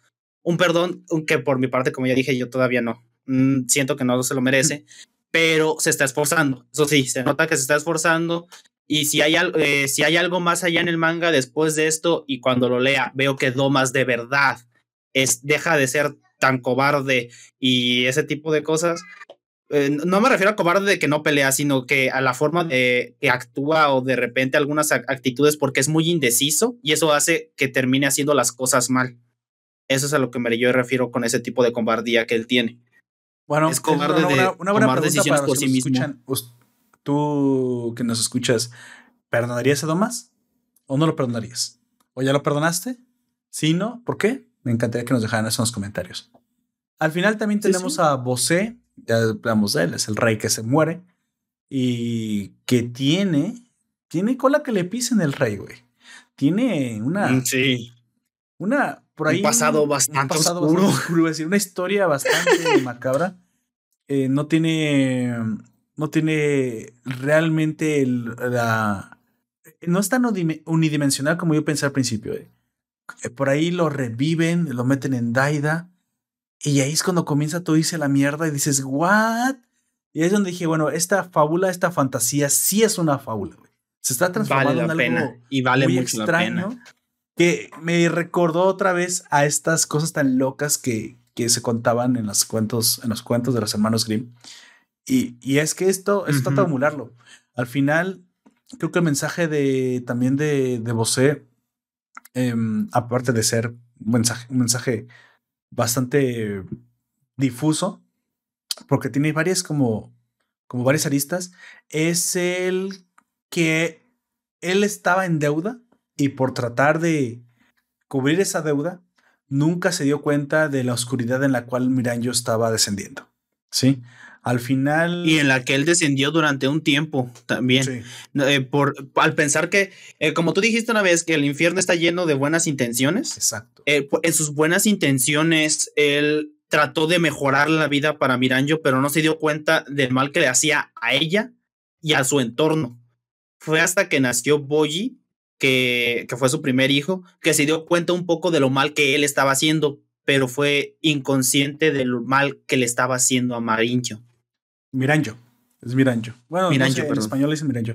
Sí, al final le, cumplió todos los deseos porque sentía, sentía culpable de lo que le había pasado a la pobre Miranjo, que también vivió. Y he visto mucha gente que piensa que es algo romántico lo que tienen entre eh, ella y el Bose, pero no. es algo como padre e hijo, o incluso, como él dice, es madre, hija y amiga. Es eh, no llega a ese punto de ser un, algo romántico, ni platónico, ni siquiera es simplemente una relación que se, podría hacer que se, ve, que se ve bonita, pero al mismo tiempo es bastante tóxica. Lamentablemente por eso dejó que Miranjo hiciera muchas cosas cuando él se dio, sabía que a lo mejor estaba mal o que estaba yendo demasiado lejos. Pero se los permitió simplemente porque se sentía culpable o se, se, se sentía en deuda. Y esto muy probablemente también es el mensaje de los padres que son demasiado permisivos con los hijos. Indulgentes. Demasiado indulgentes que terminan echando a perder la, la voluntad del hijo. Sí, porque cuando luego se enfrentan al mundo real, te das cuenta que el mundo real te considera un villano. No es para ti. y eso fue lo que le pasó a Mirancho. También tenemos a la propia Miranjo, un personaje muy, por mucho, creo que eh, el más interesante. El más profundo. El más profundo, el más trabajado. ¿Y eh, por qué? Porque tuvo que ser así, ¿no? Es esta niña de la hija de una maga de la aldea de los magos que aldea de Houma creo que se llama Houma que los dioses querían destruir eh, todo el tiempo los porque eran los únicos que tenían el poder para enfrentarlos directamente. Decían que se lo habían robado a los dioses y por eso los dioses los odiaban. Y sí los podían los podían este, enfrentar. Curiosamente su llegada la llegada de Miranjo a la vida de Bosé es un poco pues trágica. Bosé pelea con el papá de Miranjo, que es un gran mago, y lo mata en una pelea, pues supongo que en un duelo de caballeros, porque simplemente Bosé es como Goku y enfrenta a los, a los más fuertes que se, que se encuentran en el mundo. Que Pero después de eso. Bosé podría ser un villano considerado en esto, ¿eh? Bosé actúa como un villano. No, aquí no es, es un rey todavía. No, no lo están. Es muy egoísta. Pero nosotros nos lo cuentan de una manera. Nos lo cuentan de una manera para que no se vea tan mal Bose. Pero en realidad, sí, eh, si, lo si lo hubieras visto desde una perspectiva un poco distinta, o de una perspectiva desde antes de que llegara a conocer a Shina, que es la, la mamá de Boji, él fue un villano. Él iba de pueblo en pueblo, de pueblo que diga, matando al hombre más fuerte o a la persona más fuerte de ahí para demostrar que él era mejor. Y después de eso, cuando pasó lo que le hicieron a Migancho de que le, le arrancaron la cara y le cortaron los brazos, lo que hizo fue arrasar con todo el pueblo. Mató a por lo menos 100 personas o cientos de personas para poder recuperarle. se sintió bien, güey. se sintió bien la venganza de vos. se sintió bien, pero a lo que me refiero, si lo hubieses visto de una perspectiva un poquito distinta. A ver, ¿por qué Miranjo se quedó sin mamá? Porque no estaba el papá para protegerla, porque él mató al papá de Miranjo. Y... Porque el papá de Miranjo era el, el mago más fuerte. Si el papá de Miranjo hubiese estado todavía ahí, habría sido de más ayuda en la guerra. También, también pudo haber condenado a la desaparición del Tejoma, güey, por culpa de haber destruido al, mago más fuerte. Bueno. Porque matan a la mayoría de los magos. A lo mucho hay dos o tres magos en lo que vemos de la serie, que es la misma Miranjo, Healing y el otro, el rey Desha. Muy pero es, eh, eh son los Desha. no, porque Desha, los tres hermanos son hijos de un demonio. O al menos parece que no, son de, un dios. De, un ah, dios. de un dios. Dicen que es de un dios. Son hijos de un dios. Y yo creo que así como demonios, güey. Como malvados. Eh, y yo creo que eso también pasó en la aldea de Houma, güey. Todos los que están ahí son descendientes de hijos de un dios y una persona normal, o dioses y personas normales, que como seguían teniendo esa carga genética de deidad con poderes mágicos, al reproducirse entre ellos, simplemente se expandió más el poder mágico que tenían estos genes, güey. Exactamente, y los dioses no quieren que exista humanos con la capacidad de usar magia porque, oye, oye, no, no se va. A lo mejor solamente nosotros. A lo mejor esta deidad que se empezó a reproducir con los humanos fue de los primeros que fueron asesinados, pero por los mismos dioses para, porque les dio ese poder a ellos, güey. Es posible, es posible. También tenemos eh, a Shina, Shina es la ex reina, la primera mujer de Bose, que precisamente por consejo de Miranjo, porque digo que por alguna razón comenzó a hacerle mucho caso a Miranjo, este, decide emparejarse con una gigante que se queda sorprendida de, tener un hijo. de la fuerza de Bose para tener un hijo, que es Boji. Claro, pasan algunas cosas en medio, pero básicamente Miranjo termina matando a la mamá de, de Boji, a Shina, porque necesita. Eso tampoco. Sí, se lo explica hasta el final. Dice que necesita que tenga un otro hijo, como Daida, por ejemplo. lo que me refiero es qué pasó con el rey Bose. Ah, ¿por qué no está ahí el rey Bose? Dijo apenas que eh, parece que Miranjo había mandado al rey Bose afuera, como que le había dicho: Mira, nos están atacando en la frontera. Oh, sí, voy a proteger el reino. Pero eso era una trampa o más bien algo que provocó para matar a China. Para matar a China y, orquestar un ataque. Hay un personaje bastante extraño, bastante macabro, que es el demonio, el, diablo. Yo le voy a decir el diablo. El diablo. El diablo te da por algunos flashbacks impresión de que Miranjo lo conoció siendo un demonio, un diablito, como que es un ser vivo. voy a pensar que es de la misma raza de los dioses y que tiene poderes mágicos. Se hizo amigo del diablito cuando era niño. Algo pasó, el diablito se sintió traicionado por Mirancho y parece ser que ya se dejaron de hablar. Por ese diablo. No, la traición. Un, gran sería una traición y esa sí se, esa sí se explica, güey. Este, se separan, pero no se convierte en un diablo eh, porque ella lo traicionó. La primera traición de Miranjo es eh, porque cuando son niñas, porque parece ser que es una chica cuando es niña y luego se convierte en un hombre cuando crece. Eso, yo, yo, o sea, yo más bien, yo siempre lo vi como un niño normal. Un niño varón, pues eh, bueno, nunca vi que fuera una niña. Ajá. La cría, vamos a decir, la cría de demonio y Miranjo cuando eran chiquitos eh, tuvieron la promesa de que Miranjo nunca le iba a pedir nada. Y cuando ya fue grande, esa fue la vez que la traicionó, porque llevó al rey Bose para darle ese trato, oh. Esa fue su traición. Yo creo que en los demonios, o este, específicamente este dios o demonio, lo que pasa es que su poder aumenta conforme más deseos pide y cuando la gente le pide deseos, como dijo, les ocurrían desgracias y se tenía que comer sus almas. Y eso es lo que lo deformó de esa manera. Que me gustó mucho el, el diseño del demonio cuando ya es adulto. me recuerda mucho a, en parte a las, de, ¿cómo se llama? Las representaciones que tienen de los Onis en Japón pero también con las representaciones occidentales de la Edad Media. Este, me gustó este mucho. Es Diablo Occidental, güey. Es literalmente Diablo Occidental. No, pero me refiero por la cara. Me refiero por la cara que tiene los colmillos así hacia abajo. Oh, sí. Ajá, por eso. eso es a lo que me refiero. Es una mezcla muy buena y eh, junto con Kage es de los mejores diseños que hay en toda la serie. La pata de cabra y. Sí, sí, sí. Sí, sí. Bueno, al final este demonio, pues él cumple, güey. Le da el deseo a Bose, le roba la fuerza a Boji recién nacido y se la suma a Bose, haciendo que este de cierta manera pueda defender una aldea en la cual había ataques de ogros y duendes y cositas, ya sabes, mágicas. Y eso, pues, lo, lo enaltece y, logra fundar un reino donde él se declara el rey con esta fuerza sobrehumana. Si de por sí ya tenía una fuerza sobrehumana porque es un gigante, ahora tiene la fuerza de dos gigantes en uno solo. Y esto es lo que nadie más sabe excepto Miranjo y él. Que, el, que realmente Bose es la, su fuerza más la fuerza de, de Boji robada. Mm, que es Yo creo que Apeas también lo sabe, güey. Porque Apeas sabe todo lo que está allá, ah, bueno, pasa allá abajo. Probablemente Apeas también lo sepa. Bueno, y tenemos algunos eh, personajes, ya para finalizar, unos personajes secundarios que son entes secundarios y son importantes. importantes, que son los tres hermanos eh, o que son del inframundo. El rey del inframundo y sus dos hermanos. Sí, los tres, vamos a decir los tres príncipes del inframundo, pero entre ellos uno, de ellos es rey, que son Desha, Despa y Oaken. Por favor, amigo, ¿por qué son tan interesantes estos personajes y por qué son tan importantes en la trama?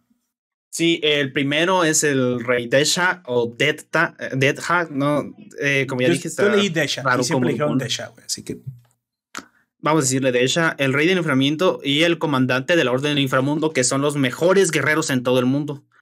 Eh, y que mata demonios como pasatiempo prácticamente de los poderosos que son. Mm.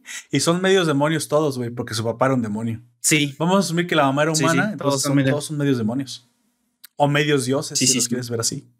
Y pues tiene un poder mágico bastante poderoso porque los, eh, los demás magos que vimos pueden proyectar la magia desde sus cuerpos.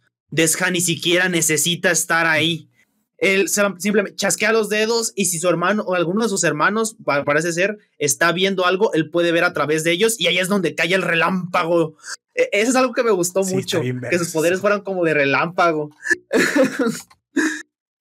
pero él tiene un complejo con su cara porque es demasiado feo, porque tiene una boca muy ancha. Se parece más al papá, por eso rey que estaba bien feo. Ajá. Sí, su papá creo que se llamaba Satum o algo así. Que creo que tiene que ver, eh, de hecho, si se llama Saturn, a lo mejor tiene que ver como con Saturno y es como una, eh, una símil con los dioses griegos o, o romanos. Sí, sí, ahora que lo pienso. Este, y pues él por eso mismo odia o, le o, de alguna manera siente un poquito de desprecio, de celos hacia su hermano Despa porque él es el más guapo. O bueno, a lo que dice él, lo que dicen ellos es que él es el más guapo. Es que yo sí sé. Pero lo que yo he visto en la comunidad, lo que dicen en la comunidad, el más guapo es el loquito, güey. El, tercero, el, el Oaken, dicen que es más guapo.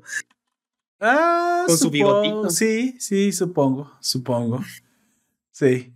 Es que el, el, otro es rubio, ¿no? Pero es como medio, medio andrógino, pero el otro sí, se ve como hombre. más. Más varonil. Más machote, vamos a decirlo así. Sí, eso, eso me gustó mucho. Eh, también eh, vemos que Oaken tiene, o sea, todos, todos al ser medios dioses, tienen algo que sus, que no, bueno, que su humanidad, una capacidad, una capacidad que se trasciende. Deisha es por, por mucho el más poderoso, es súper fuerte y tiene la capacidad de ejercer magia de rayo, lo cual te puede hacer que te quede un trueno en no importa qué parte del mundo parece ser y te carga la chingada.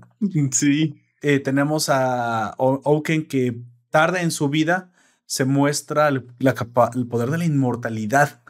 Curiosamente, por eso aquí volvemos a ver otra moraleja de una fantasía propia de una fábula. Te dice Oaken que no le gusta este poder porque la única razón por la cual vale la pena apreciar las cosas en la vida es porque esta es finita. Y es efímera. Y al no poder morir, dejas de apreciar las cosas y pierdes tu humanidad y tu alma se corrompe. Y él se lo dice a sí mismo, o sea, se lo, dice a sus hermanos. Esto me va a pasar, cabrones. Porque esta es la definición de la vida. Y le pasa eso, güey. Entonces, él mismo sabe antes de tiempo lo que le va a pasar. Se va a corromper, se va a volver. Y en parte, y en parte también es una maldición que su padre les dejó, porque su padre, los dioses aquí no son inmortales pueden ser asesinados. Y su padre se obsesionó con esa idea. Y de alguna manera encontró la manera de hacer que sus, eh, ya dije dos veces manera, qué redundante, pero logró hacer que uno de sus hijos eh, obtuviera este poder. Y así como tú dices que fue por eso toda la, la corrupción, aparte está la carga de que quien le hizo esto a Oaken fue ese ser que les causó tanto dolor, que fue su padre. Porque también eh, cuando hablan de él, hablan de que asesinaba un montonal de gente, había gente colgada del techo, se veía... Eh, eh, es otra de las cosas macabras que vemos en la, en la serie, Sí, sí, tal cual. Ah, existía un rey maldito del inframundo que mataba a mucha gente. Y este rey tuvo tres hijos. Uno hizo una, una casa de ladrillo, otra fue de madera, otro fue de paja. Luego llegó OG y le sopló y... Espera, no, no, ese es otro cuento, creo que se me está confundiendo. Pero sí te entiendo. ¿Qué? Al final. uno, uno, era recitos de, uno era recitos de oro. Es que estoy mezclando un chingo de los tres porquitos. Y sí, Desha, curiosamente, Desha es el único que dice que no tiene ningún poder. Pero parece que es la superinteligencia. Despa, Despa, Despa. Despa, perdón. Despa es súper inteligente. Dice que no, pero sí tiene un poder. Y bueno, no solamente eso, es capaz de usar magia porque se puede comunicar con su hermano con un truco bien extraño que se pone la mano en la boca y parece ser que puede, tiene telepatía con, con el rey. O sea, sí mm, yo diría que eso no es un truco de él, güey. Ah, yo creo que ese truco es también de desde Desha, güey. Sí, yo creo que es de Desha. yo creo que su único poder es su, inteligencia, su no hay más lo hace porque no es lo mismo ser inteligente Ajá, no solamente es, solamente es inteligente, sino que es un muy buen eh, estratega y eso no siempre está acompañado de la inteligencia. Y aparte tiene una velocidad de análisis impresionante. Y aparte es rico, güey. Y le gusta mucho el dinero. Eh, le gusta mucho el dinero. y tiene cara de camello. Oh, no, va, a venir a partirme mi madre el vato nomás porque le dije. Sí, nomás eso. Oaken es el último hermano del comandante del inframundo. Que, bueno, el, anterior comandante de los caballeros del inframundo, pero bueno, ya dijimos que cuando llegó su maldición de la inmortalidad, perdió su humanidad poco a poco. Ya ha sido una carga para ambos hermanos y, buscan eh, por todos, han buscado por todos los métodos la forma de volverlo mortal y así salvarlo de esta locura, ¿no? Y esos, bueno, esos fueron todos los personajes, una gran cantidad de personajes, cada uno ayuda a contar una parte de la historia, de hecho, a través de todos sus personajes. Parece que son... Parece que son como historias inconexas, que son como habíamos dicho, historias secundarias, pero no, no son historias eh, secundarias, sino que sí, son historias un poco apartadas, pero que se empiezan a unir como los ríos a, a una sola, que es la historia de Boyi, que es la historia central. Exactamente la, historia central. Incluso a través de esas eh, historias inconexas, puedes tú proyectar el futuro de, de Boji. Verdaderamente la amenaza que cierne sobre este mundo cuando no está el rey Bose es, es precisamente lo, los reyes malignos.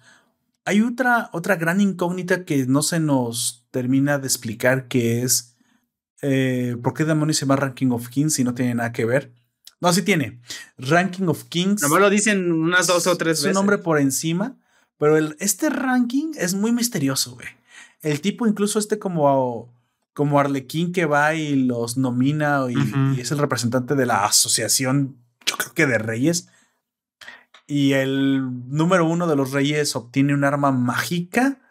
Todo esto está muy un tesoro, ah, un objeto mágico, pero dice, cuentan que siempre que obtienen eso se vuelven locos y eso lo vimos en el rey que está en el bosque al que se quiere comer a Boyi.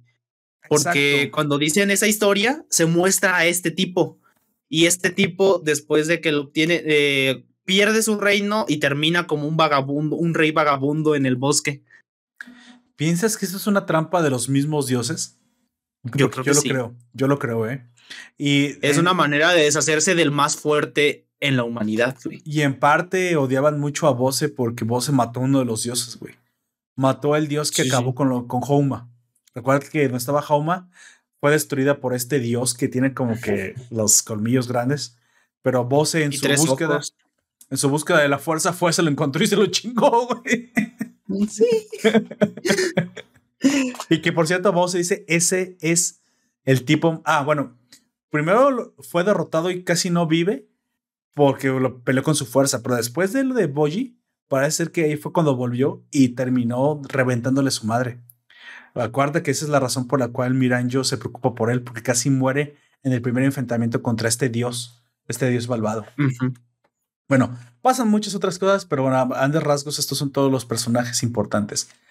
Eh, vamos hablando un poquito de los eventos interesantes de la historia. Yo dividí esto en tres actos para no alargar también ya demasiado el podcast, ya que, ya que estamos casi sobre el tiempo.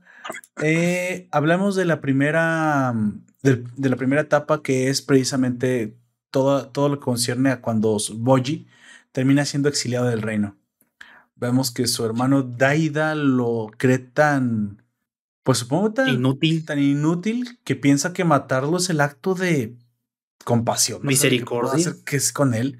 Güey, güey, ni que fuera un animal, ni que fuera un caballo Pero, con la pata rota. Ya sé. Pero eso también es influenciado por culpa de esta Marinjo, güey. Naranja, güey. Miranjo, pero. como no puedes decirlo, vamos a decir naranja.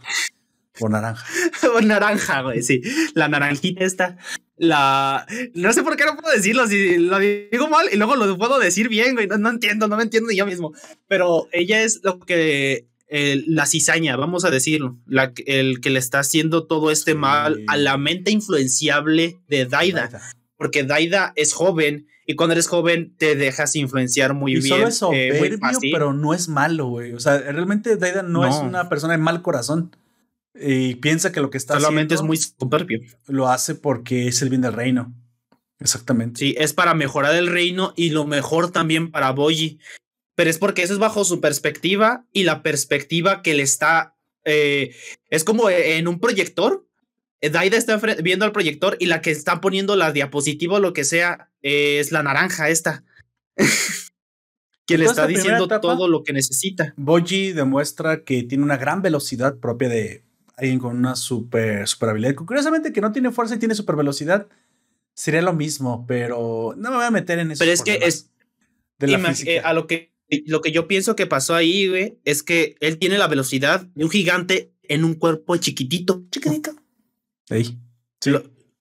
y por cómo se compacta el poder, por eso es así. Porque el papá lo que pidió fue fuerza, específicamente solamente pidió la fuerza.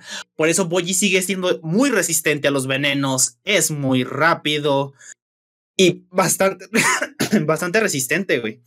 Oye, ¿por qué es muy, muy resistente? ¿Es hijo de gigantes? ¿Por qué chingados es No, por, eh, supongo eso sí no. Eh, creo, que sí es un defecto congénito, güey. Yo creo que eso sí llega directo a ser un, directo, un problema congénito, güey. Si hubiese sido gigante, también habría sido. Güey, es más chiquito que sus meñiques. Es cuando es un bebé. Es chiquitito. O sea, creo que parte incluso de la sordumudez. Quiero pensar el tamaño y ser sordomudo es un efecto secundario del, del deseo. Sí. Que le, que le hizo ese daño a ese nivel genético. Bueno, se muestra que Boji ha entrenado por sí mismo. Es algo. La primera parte de la moraleja es. Eh, a pesar de sus Em, dificultades técnicas, vamos a decir de alguna manera, él se, ha empeñado, en mejorar y lo ha hecho. No ha querido comprarse el, discurso de víctima, ni Boji, yo sí te creo. No, él no quiere eso. Él sí, él sí quiere que se le reconozca por su mérito. Porque existe el mérito. ¿Sí? Diego, Rosarín, sí existe, güey. Y es a base de puro esfuerzo puro, que no siempre da los mejores resultados, pero rendirte da peores resultados. Da todavía peores que no rendirte. Entonces, sí, trabajo duro, sin garantías.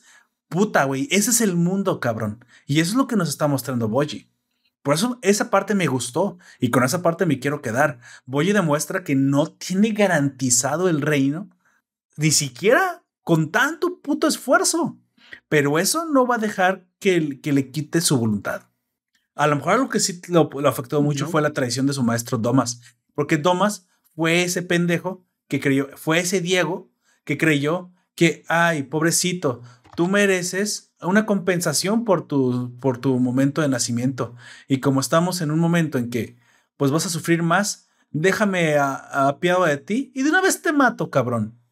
¿Sí? Por eso Thomas cae mal, güey. Porque esa, esa, puta. Perdón, perdóname, pero esa, esa, ese pensamiento de que el mérito para qué, güey. Si ya naciste así, no vale la pena que sigas viviendo.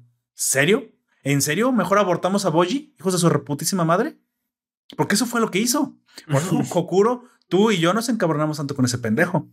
Sí, al final se arrepintió y bueno, me gusta el crecimiento porque es otra moraleja. Por así cuando dije, Oye, hijo de tu puta madre, ¿por qué lo avientas al precipicio? Todavía sirve. y no solamente todavía sirve, hay un potencial en Boji, güey. O sea, tú eres el pinche arrogante. Y otra cosa que me dio un coraje. Hay una cosa. Hay una cosa que me dio un chingo más de coraje también de Domas y que también en parte todavía no lo he perdonado por eso. Cuando le dijo, Domas. así pelea un rey. Oye, Domas Diego, ¿eh? Domas Diego, no, nomás te digo, güey. sí, sí, no me, había, dado cuenta de eso. Este, cuando está peleando contra Daida y, y Boyi está ganando porque es más ágil y le está dando golpes, y Domas, ¿qué es lo que hace? Lo limita. Le dice, así no pelea un rey. Entonces, no simplemente no le estás dando las oportunidades. Es su forma de pelear. Eh, no solamente no le está dando no le está dando las oportunidades. Las pocas oportunidades que él mismo está consiguiendo, tú se las estás quitando, lo estás limitando para que no crezca más. Es que no cuadra en tu percepción del mundo, Domas. Pero es que él no es como todos los demás. ¿Qué importa el puto método si tiene resultados? Porque para él. Que, sea, que no sea como todos los demás no es malo, simplemente es distinto y ya. Y él, está, y él es consciente de ser distinto, por eso él utiliza sus fuerzas, porque él no nació con la capacidad que tiene Domas, que es un gran espadachín, fuerte, ávido, eh, valiente si quieres, pero él no tiene ni el cuerpo, ni la velocidad, ni la experiencia. Pero entonces lo único que él tiene y lo único de lo cual se puede aprovechar y puede explotar, que es su enorme velocidad y su gran agilidad, la va a utilizar a su favor porque es con lo que nació. Ah, no, pero como no cuadra en tu puta percepción del mundo, o sea, al, al tratar de ser supuestamente mega empático, te vuelves un pinche arrogante totalitario. ¿Qué sabes tú de formas alternas de triunfar, Domas? Sí, o sea, sí, eso que dices es una de las peores errores que, que, cometió ahí. Es muy capacitista esto. Y, y, también pasa con, al principio con este cabrón, con Daida, porque dice, me está ganando. Con y Daida. Güey, te está ganando porque tú estás enterito, tú estás completo, tienes mucha fuerza, pero no has entrenado al grado que este cabrón ha entrenado. Para que veas que te está ganando, se supuestamente que a ti que eres, estás bien en todos tus sentidos, porque él, él sobresale en algo que tú no. Y sobresale en eso porque, consciente de su propia limitación, se ha puesto a entrenar más que tú, de una manera más consciente de sus propias habilidades que tú. Sí, no es la velocidad, porque Daida a lo mejor viene entrenado. Bueno, pues ahí a lo mejor le pone a, lo pone en, un, en un aprieto, porque Daida sí tiene la fuerza que tiene su papá. Sí, bueno, al menos te, te demuestra que es muy fuerte, no tan fuerte como Bosé. Ya después Bosé, cuando renace en él, pues es un gigante atrapado. Pero Daida sí nació con mucha fuerza, con una gran fuerza. sí, sí. a lo mejor vamos a pensar que con la mitad de la fuerza de Bose. Entonces, ese es un, primer mensaje, ¿no? Él termina siendo traicionado por su hermano, que se erige este rey. La reina Healing, de cierta manera, también. Ella está, pero como que en la posición de protegerlo. En la posición de proteger a. ella duda de las capacidades de Boji, pero de una manera con un poco más de cariño, no con lástima o con descendencia, sino porque ella se preocupa por él y quiere que esté mejor, eh, que darle lo mejor posible. Y sí pero puede tener razón en, un principio, porque la reina Healing piensa que no está preparado para ser rey. Y eso sí puede ser eh, cierto, ¿eh? En un principio sí puede ser cierto porque no ha entrenado y no ha recibido. Si no hubiese estado Kage y no hubiera estado Despa, la reina Healing tenía toda la razón. Pero cuando llegó Kage y le empezó a, decir, tú puedes, tú puedes, y cuando llegó Despa y Despa le dijo, no solamente te voy a decir que puedes, te voy a enseñar a que puedes y que lo vas a hacer porque yo te digo que lo vas a hacer, fue cuando él empezó a crecer y, durante todo este tiempo estuvo alejado de la, eh, de la reina Healing porque la reina Healing le dio su voto de confianza a él para llegar, eh, no fue su voto de, confianza para mejorar, sino dijo, te doy mi voto de confianza para que llegues con mis padres, que eran de otro reino. Pero indirectamente le dio la, eh, la, oportunidad de explotar sus capacidades. Sí, incluso eh, precisamente ya entrados en gastos, pasamos a este segundo ah, acto, al que yo le llamo el ascenso, el ascenso de Boy y literalmente un ascenso porque sale del inframundo y vuelve al, mundo real, ¿no? Después de que Domas lo traiciona y lo lanza al inframundo esperando que muriera, pero pues Boyi es muy resistente y obviamente no se va a morir. Es entrenado por, por Despa, uno de los tres hermanos de, del inframundo. Y no solamente eso, parece ser que Despa tiene un excelente talento para, para entrenar a guerreros y logra ver que Boji es capaz de más de lo que parece en su apariencia, ¿no? Este, resumiendo, Despa le enseña a utilizar su enorme velocidad para, para pelear con la espada, haciendo que se vuelva muy probablemente lo que llamaríamos en el mundo real un, un esgrimista letal. Boji sí, eh, utiliza la... ¿Sabes a qué me recordó? Arya, Stark en la serie de, Game of Thrones cuando al ser chiquita y niña le enseñan a usar mejor un florete y no, un, y no una claymore, ni una espada de filo, ni una katana, porque la espada para las personas con no mucha fuerza, pero más agilidad, es este tipo de, armas, las agujas. De hecho, ella le dice needle, le dice, le bautiza como aguja a su, su, espada. Y aquí voy a sucede lo mismo. Pero estamos hablando de una aguja, un piquete a la velocidad de Boyi, güey. Lo cual ya no es cosa menor. ahí ya, ahí ya es, es como un una bala, güey, literalmente. Entonces, vemos cómo incluso aprende una técnica que, bueno, aquí es donde viene el Deus Ex Máquina, que podrá gustarte más, gustarte menos, por lo cual lo tienes que perdonar porque es una fábula, otra vez. No se va a meter mucho en explicaciones. Esto tiene una esta historia tiene que terminar con, una, con un mensaje. Cada, en cada etapa tienes este, mensajes morales, moralinos, moralistas dentro de, no moralinos, moralistas dentro de los personajes. Y aquí es que Boyi asciende gracias a, a un tutor, ¿no? Alguien que cree en él y no solamente cree en él, sino que a diferencia de Domas, él sí explota la cualidad de Boyi. O sea, no puede pedirle ser fuerte, pero es veloz. entonces le dice, Boyi, elige tu arma. ¿Y qué elige? Pues un florete. Y Despa dice, excelente lección. O sea, e, esta era la lección que... Y bajo esta lección yo te voy a entrenar. Yo sabía que iba a tener. Te voy a entrenar y no te voy a dejar cocinar. Porque matas a la gente cocinando, güey. Y ahí me doy cuenta no, y... que puedes comer veneno. Sí, eso me dio mucha risa porque el güey está bien contento cocinando. A mí me dio un chingo de ternura, güey. Todo contento cocinando. Y luego se lo sirve y se ve brillosito morado. Y yo como de... Ah, güey.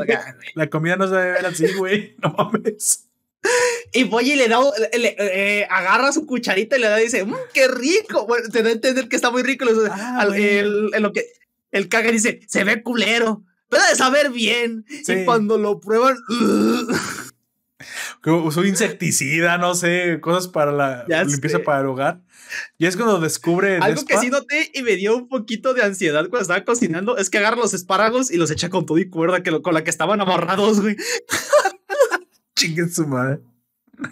Este voto puede comer lo que sea.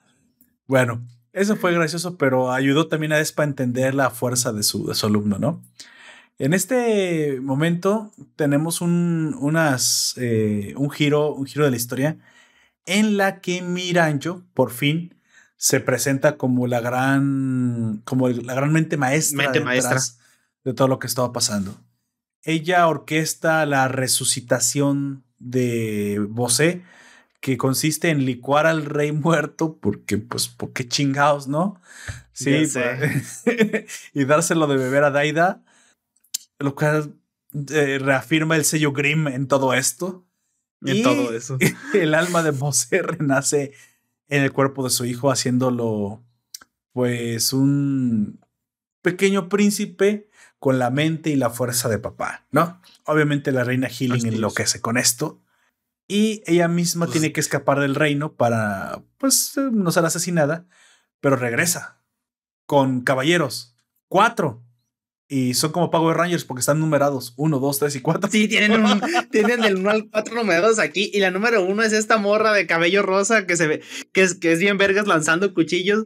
Me gustó este, eh, eh la escena, eh, esa escena de pelea en general. Porque son lo, estos dos, el rojo y el moreno, como le decían al otro. Y las bestias peleando contra los cuatro caballeros y luego llega el, el Gigan y les da un putazo a los, a, los tres caballeros, al 2, 3 y 4 y los manda a la chingada y los, los desmadra de un solo putazo de que de verga, güey. Y toda esta escena está muy loca. Eh, miran, miran yo en su obsesión de tomar el reino para Daida de nuevo, sale, saca de la... y de matar a Healing, saca del inframundo unas bestias primero, pues después va por unos delincuentes que bueno, la gran mayoría de ellos solo son un alivio cómico porque eh, importan poco, pero hay uno entre ellos que no debió haber retirado de la cárcel del inframundo, que es Oaken. Y es así como Oaken entra en escena, ¿no? Y comienza el último acto que eh, pues, lo tituló la, la trágica Mirancho, que se explica precisamente su origen, como ya dijimos, una pequeña niña maga que luego fue curada milagrosamente, o sea, no tenía ni manitas y le habían arrancado la cara. Pero luego la ves que está pues, muy bonita y tiene manos, pues bueno, pues que la arreglaron porque pues eh, la medicina era muy cabrona en aquel entonces, parece ser. Claro, sobre todo si llega a Bosé y te dice, la arreglas o aquí acaba tu vida, entonces bueno, eh, obras milagros parece ser. ¿Te acuerdas? El pobre mago médico que el cabrón llegó, me la arreglas, hijo de la chingada, si no, al volver. Ya sé. Al que le van a faltar las manos y la cara vas a ser, vas a tú, güey. Güey, pobrecito, parecía como un viejito con que, que se lo trataba de ayudar y, pero, y se ve verdaderamente preocupado. Es como de, ¿qué le pasó? dice, arréglala. Y avienta el costal con todos los cadáveres. De, ¿Qué pedo? Quítale de manos a este y pone cara a este. Y, sí, y otra vez. No, otra vez, no. Y me acuerdo de Dorjodoro, güey. No, no, no dejo. A Dororo, Dororo. Dororo, perdón. Me acuerdo de Dororo, no, otra vez, no. le faltan manos, le faltan. Ay, pobre cabrón. Le falta la cara. La cara, ya sé. A ese güey sí le faltaba todo, pero no, él no era Dororo, Dororo era la niña, no, él era. no me acuerdo. ¿Cómo? No sé, ¿cómo que se llamaba, no? Pobre vato, la, ni, ni era, no era ni la mitad de un hombre, güey, era como el 10% de un hombre. sí, el 10, 5, entre 10 y 5% apenas, güey. Y nomás no, no chupó favoritos también porque le cayó un pedazo de la maldición de la Virgen María, parece ser por ahí, güey. Ah, una historia ni. A ver, este, supera eso, Juan Diego. bueno. El vato.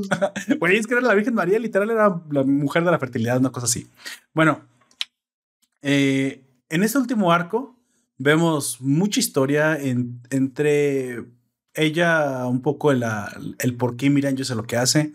Quiere que el rey Bosé sea el hombre más fuerte, vuelva, resucite el rey Bosé, pues mejor no se mete, en algún momento entra en una clase como de meditación, aislamiento, en la que deja que Miranjo haga de todo, hasta que por fin entra en escena y dice, no, no, no, ya, ya, ya basta. Tengo que ayudar a Miranjo porque eh, ahora sí la debo detener ya que se ha ido a la mierda, ¿no? Ha ido hacia la oscuridad. También vemos que Miranjo ya murió una vez.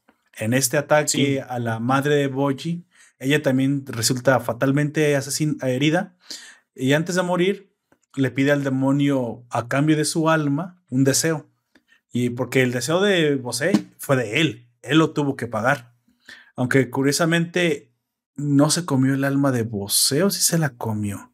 Porque ella apareció. No, es que a ella eh, es porque la, lo traiciona y luego le pide un deseo, güey. O a lo mejor sí se había comido el alma de Bosé, pero esta con su hechizo lo sacó y lo metió en, Daida. ¿Quién sabe? Ahí no, e, ese es un hoyo argumental que no se No, eh, yo creo que es por, eh, por eso que digo, porque no solamente les. es que la promesa de ella fue: no te voy a pedir nada nunca, te lo juro.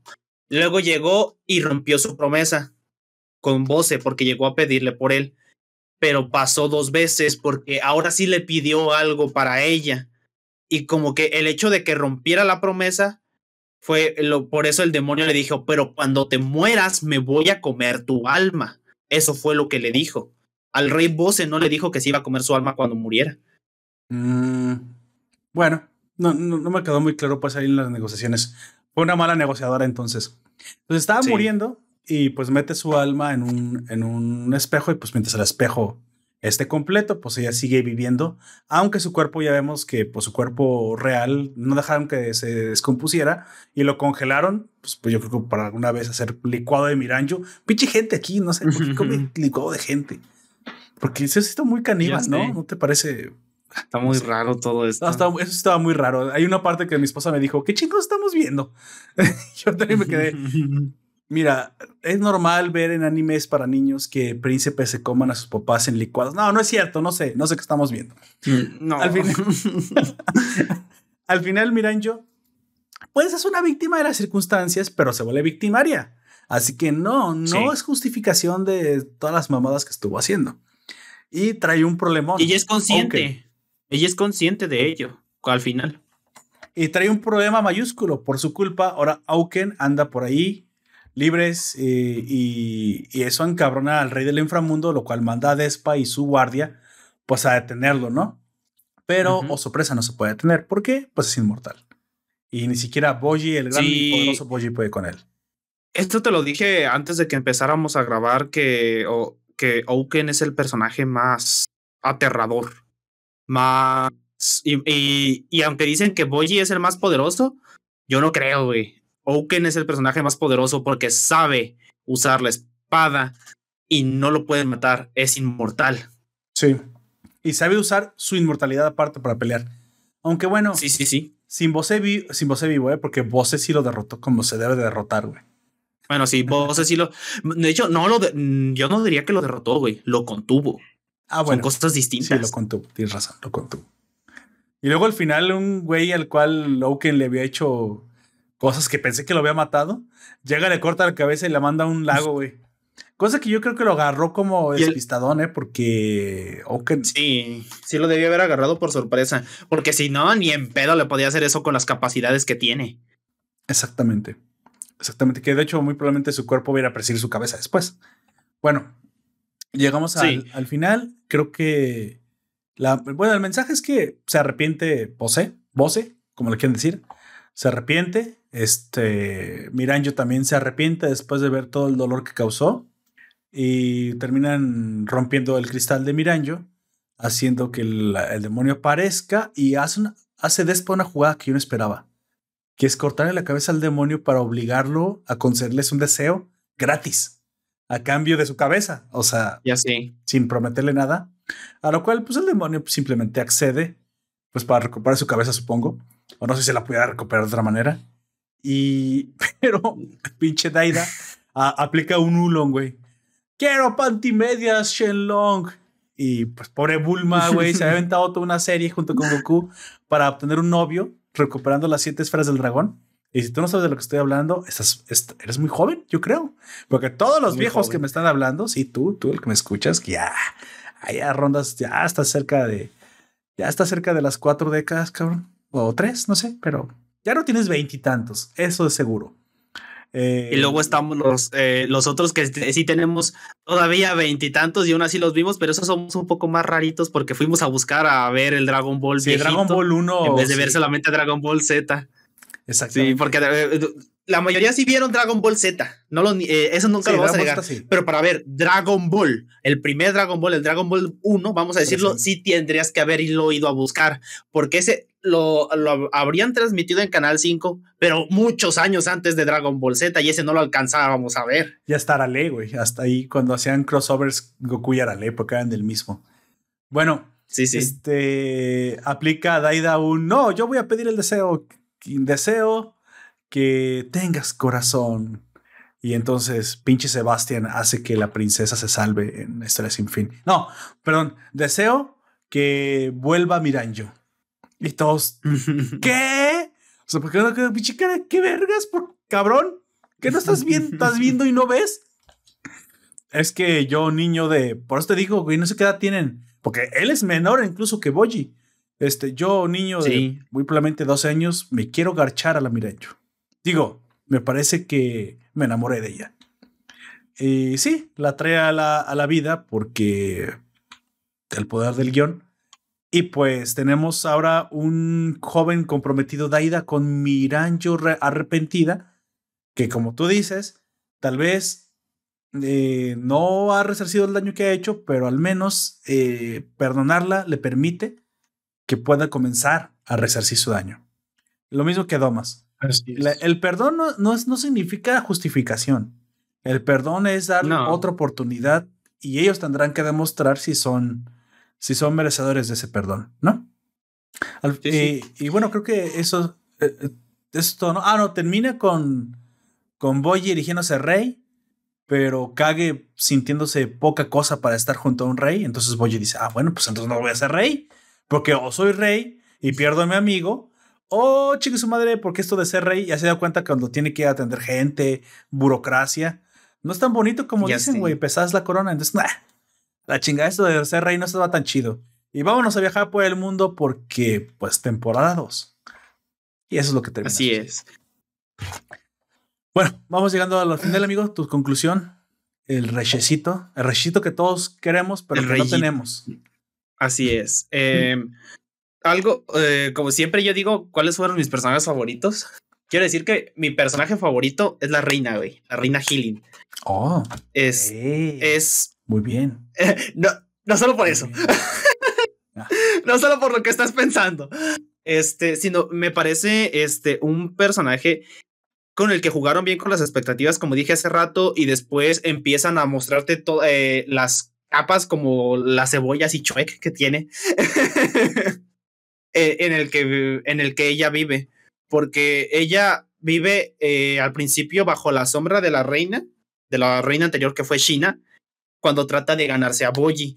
Y una vez que se gana a Boji, trata de hacer que Daida y él se lleven bien. Pero cuando ve que Daida empieza a ser más independiente, le pide que cuide de su hermano sin ser consciente del todo de lo que le va a hacer en un futuro eso a Daida. Exacto. Y empieza a ser bastante condescendiente con Boji. Pero con el, eh, cuando Boji se va y le dicen que está muerto, se nota una tristeza de verdad en ella. Eh, se siente destruida. Y después le quitan a su otro hijo Daida. No sé, en, general me gusta mucho la, la reina Healing. Es, es, cuenta eh, es, que realmente no era mala. Podrías haber pensado que hasta ese momento que era como, iba a ser como como Cersei en Game of Thrones, o sea, la reina mala que favorece a su, a su hijo, el, el déspota. Como el hijo de la Cersei en, Rey, en Game of Thrones, que, que es, creo que es el vato que envenena, ¿no? Que lo terminan matando. Creo que sí. Entonces, sí, sufre mucho, pero te das cuenta que en verdad sí le dolió lo de Boji, lo cual, ah, ok. realmente solo están cayendo en condescendencia con Boyi y ella no sabía nada de mandar a asesinar a Boyi. Sí, eso fue algo que decidió Daida, como tú dices, por manipulación de Miranjo, ¿no? Bueno, este, yo quiero nada más decir al final que esta es una historia con mucha moraleja, con muchos mensajes, es una fábula de las de siempre. Yo personalmente me aburrí en partes. Esto sí, tengo que confesarlo. Hay partes que me parecen aburridas. Como ya dijimos hace rato, en la sobre todo en la segunda parte se vuelve mucho más lenta. Y no, no es eh, eh, la, parte del entrenamiento. Mm. Es que, fíjate que a lo mejor hubiéramos visto el entrenamiento, porque ni siquiera lo vimos, cabrón. No, había sido más ameno verlo, sí. Sí, este, una, una pelea antes de eso, no sé, es que fue directamente como me caigo al inframundo, me vuelvo fuerte mágicamente y regreso y todo el drama después de eso. Entonces creo que sí. pudieron haber explotado más eso. Tiene demasiados elementos, creo que sí te, trató de sí, pero sí, yo creo que haber traído a Uken y a los demás estuvo bien, pero esa parte la manejaron mal. Creo que dan demasiado dan demasiado tiempo, exactamente. Pasa demasiado tiempo desde que sacan a Uken hasta que se confronta con Boji. Hubiera, hubiéramos tenido más tiempo de eso y menos tiempo de todo el desmadre de vamos y venimos. Luego va Desha y luego se regresa y sí, creo que aunque muchos episodios mal enfocados en la segunda, sobre todo en la segunda parte, vamos a decir en la segunda parte de la temporada. Así que pues bueno, tres cosas, como yo siempre digo, tres cosas destacables el, las moralejas son interesantes. Me parece que es una muy buena serie para ver con tus hijos o con tus o en familia, mm, si no tienes hijos y, o hermanos, primos, lo que tú quieras. A los niños les va a gustar, estoy seguro que les va a encantar, sobre todo ahora que está en español ya casi completamente doblada en Crunchyroll. Dos, la dirección de arte es algo de lo que me encantó. Este destaca demasiado. Esta pequeña pelea entre Boji y su papá mientras lo imagina como un gigante es impresionante, impresionante. Lo que salva la segunda, la segunda parte de la temporada es esta pelea cuando se imagina peleando con él. Y tres, muchos personajes con mediano desarrollo, vamos a decir también mediano desarrollo porque no los pueden desarrollar tanto, pero con un diseño interesante y creo que creo que promete mucho, sobre todo sobre todo quiero ver lo de los dioses a dónde va. Ahí donde a lo mejor. Sí, quiero ver que. Y también qué pasa con Desha, porque Desha acepta el regalo de la bóveda, porque se convierte en el número uno entre los reyes. Sí, que por cierto, vos, vos en su momento no era el uno tampoco. Desha debió haber sido el tres en ese momento. Cuando murió vos subió al. No lo mencionan nunca. ¿Quién era el uno? Nunca me. El rey anterior. Es que Desha fue el dos durante toda la serie, pero no quería subir al uno por lo que decían de que se volvían locos, güey. Oh, es cierto, es cierto. Y creo que Bose tampoco, eh, apenas estaba en el top 10, pero no llegaba al 3 ni nada de esto. Creo que estaba como, creo que está por el 6, 7, algo así. No, eh, dice, él dice que Bose es el, no es el 1, sino el 2. Me imagino que ya cuando Desha había matado a su papá. Entonces, tendría que ser el 3, Desha el 2 y el papá de Desha el 1. Pero eh, más bien estaba vacante el 1. El 1 estaba vacante. El 1 yo creo que el 1 el uno era el 2 siempre estuvo vacante. Pero cuando el muere siempre estuvo vacante. Desha sube al 2. Se convierte. Y luego pues estaba vacante, queda vacante el 1 y el 2. Porque no existe porque otro el 1 mm, el 1 no lo quieren. El 1 eh, el, nadie quiere estar. nadie quiere estar en el 1. Pero mira, ya Rafael Gongora dice que Bose era el 7. ¿Ves? Yo te dije, nunca estuvo entre los eh, tan arriba. Estuvo, estaba en el top 10, pero no estaba tan arriba como para ser el número 2, güey. esa conversación la, interpreté mal. Pero él es sí tiene razón. A lo mejor yo me inventé el número en mi cabeza. Lo que sí dijo ese cabrón es que Bose fácilmente podría ser el 1 si no le faltara o le sobrara algo que y no te determina de explicar qué mierda es. O sea que para él, Bose, si fuera por pura fuerza, ah, sí dice. Bose sería el número uno. El uno. Pero. Y, pero Desha no nada más tiene fuerza. Eh, Desha tiene el poder mágico. Desha tiene el amor de sus súbditos. Desha tiene el respeto de otros reyes. y por eso está tan arriba. Yo creo que es por eso que Desha está más arriba que Bose. Sí. Y no tiene reina, pero rey, Bose, no, eh, tiene, tuvo dos reinas y Desha no tiene reina, güey. Porque está muy feo, güey. Déjalo, Está muy feo, pobre cabrón. Pobrecito, güey. al al vato le llueves por mojado y llegas tú y lo meas. No mames, pobrecito. Porque no es ranking of queens, güey. Pero ya, vamos terminando.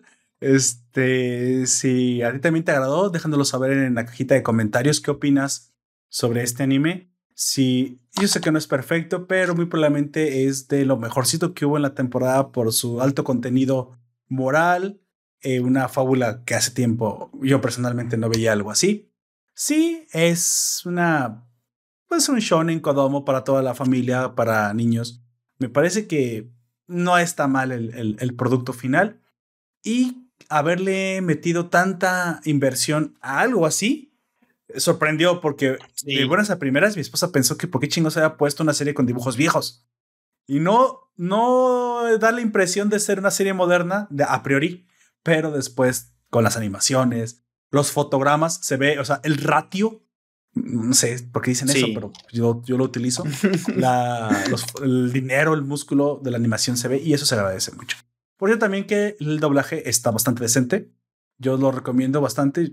Ah, Hasta los A, E, O, E, A están doblados. ¿eh? Ah, sí, le dije, a sordumudea en español. ya sé. sí. Que por cierto, iba a decir algo de Zombie Lanzaga de Takai este, no me acordaba que Teotai, Tai-chan, la zombie que no habla, es la que le puso el, el nombre al grupo, güey. Porque no habla, pero trata de hablar. Y como no puede decir una palabra que es como francés, eh, dice franchuchu. Prestornuda. trata de decirlo, franchuchu. Eh, ah, sí, la ponen así, y le ponen franchuchu, güey. Le ponen franchuchu, güey. Y al final de la segunda temporada, esto no lo, lo, no lo quiero spoilear, pero lo voy a spoilear tantito porque no va a dar el contexto en un concierto ella aplica lo que aplicaba Freddie Mercury. Para aquellos que somos suficientemente viejos para recordar los conciertos de Queen. No, no fui, señores. Nunca fui a un concierto de Queen, tampoco. pero lo vi en la televisión en un, en un, este, documental. ¿Te acuerdas que Freddie Mercury de repente le hacía al público, ya se tenía un registro vocal impresionante y hasta ahorita horriblemente grande, sí. Más dotado, talentoso de, sus cuerdas vocales de, que ha existido en la humanidad. Él hacía, sí, sí, sí. no estaba cantando, no sé, la canción que tú quieras, We Are the Champions si quieres. Y eh, comenzaba, ¡Eo! Y pone el micrófono y, el público le respondía, ¡Eo! ¡Eo! ¡Wow, wow, wow! Y la gente, ¡Wow, wow, wow! Así le respondía. Pues también acá aplica Tai-chan al final de la segunda temporada de, la, de Zombieland acá aplica así. Y es que, que no, es una zombie. Y, y le responde. No le entiende nadie.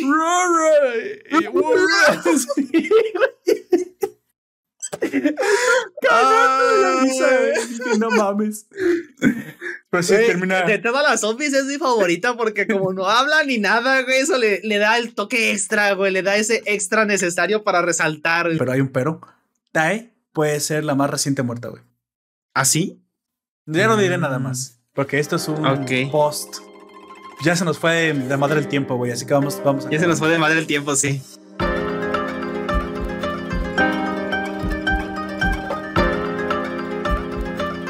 Eh, antes de irnos, me gustaría recomendarte que te des una vuelta por nuestro canal de YouTube y te suscribas, porque bueno, aquí estaremos haciendo los directos y también te puedes suscribir a los canales de, podcast que tenemos, donde eh, siempre publicamos nuestros episodios. Este, agradezco a todos los que nos siguen semana a semana, a Life Nuevo, a Rafael Góngora, a todos los que nos escuchan en vivo y siempre, y siempre nos comentan. Gracias a ustedes. Eh, como, como aviso último, les digo que tenemos un canal de Telegram en nuestro, en nuestro univínculo de la, de la descripción. Píquenle y ese canal de Telegram está configurado para que dejen eh, comentarios en las publicaciones. Simplemente es para eso. No es que vamos a hacer ahí comunidad, no. Para si quiere, para comunidad hay, hay un Discord y ahí nos pueden también contactar. Pero ahí ese canal de Telegram pues es un esfuerzo porque pues los canales de podcast no tienen donde comentar. En YouTube, pues sí, pues tiene sus propios comentarios, pero los canales de podcast no. Así que bueno, esa capacidad que tiene Telegram, pues la vamos aprovechando hasta antes de que, no sé, decida Spotify o los demás este, medios meter comentarios, para si ustedes gustan y quieren hacerlo. también nos pueden enviar un comentario directamente a nuestro email que es nacionpoperto.outlook.com. Ahí también siempre los leeremos. Y por último, si ustedes gustan y quieren, pues miren, Aoyak necesita, necesita un nuevo foco porque ese pincha, esa pinche luz hace que se vea oscuro. Así que. Pues, ustedes no saben, pero eso no es un foco, es una aureola, eso. Soy, es, es una botella de cloro y, su, la, el techo está agujerado para que el traga luz. Sí, sí, sí, barato eso, ese pedo. Así que si quieren que ustedes que Howjack tenga una luz de verdad, pues bueno, se pueden suscribir a Es el símbolo de mi santidad, déjame. a nuestro Patreon, que también lo pueden encontrar como Nación Poperto. Sería mucha ayuda su o su ayuda. Sería mucha ayuda su ayuda. No me digas. Bueno, acabemos, amigo. Últimas palabras antes de terminar. Ah, me voy a morir. Ah, antes de terminar. El, te va a traer la vida Daida y te va. no tengo te la va a meter, güey, también. ¿Qué? Termina, termina, cabrón. No tengo tanta suerte como para morirme. No es cierto. Este. yo fui Aoyak. Este. Aquí estuvimos hablando de nuestro Rey Boyi, de los aciertos y un poco las cosas que siento que estuvieron, eh, sentimos que estuvieron un poquito de más en la serie. Y también hablamos un poco de Franchuchu. y pues yo fui Aoyak. Buenas tardes, noches, días. Gracias por escucharnos. Y yo fui Lopo Parto. Y te recuerdo solamente que nos puedes encontrar en Google Podcast, iTunes, Evox, YouTube, Amazon Music y Spotify. Hasta la próxima.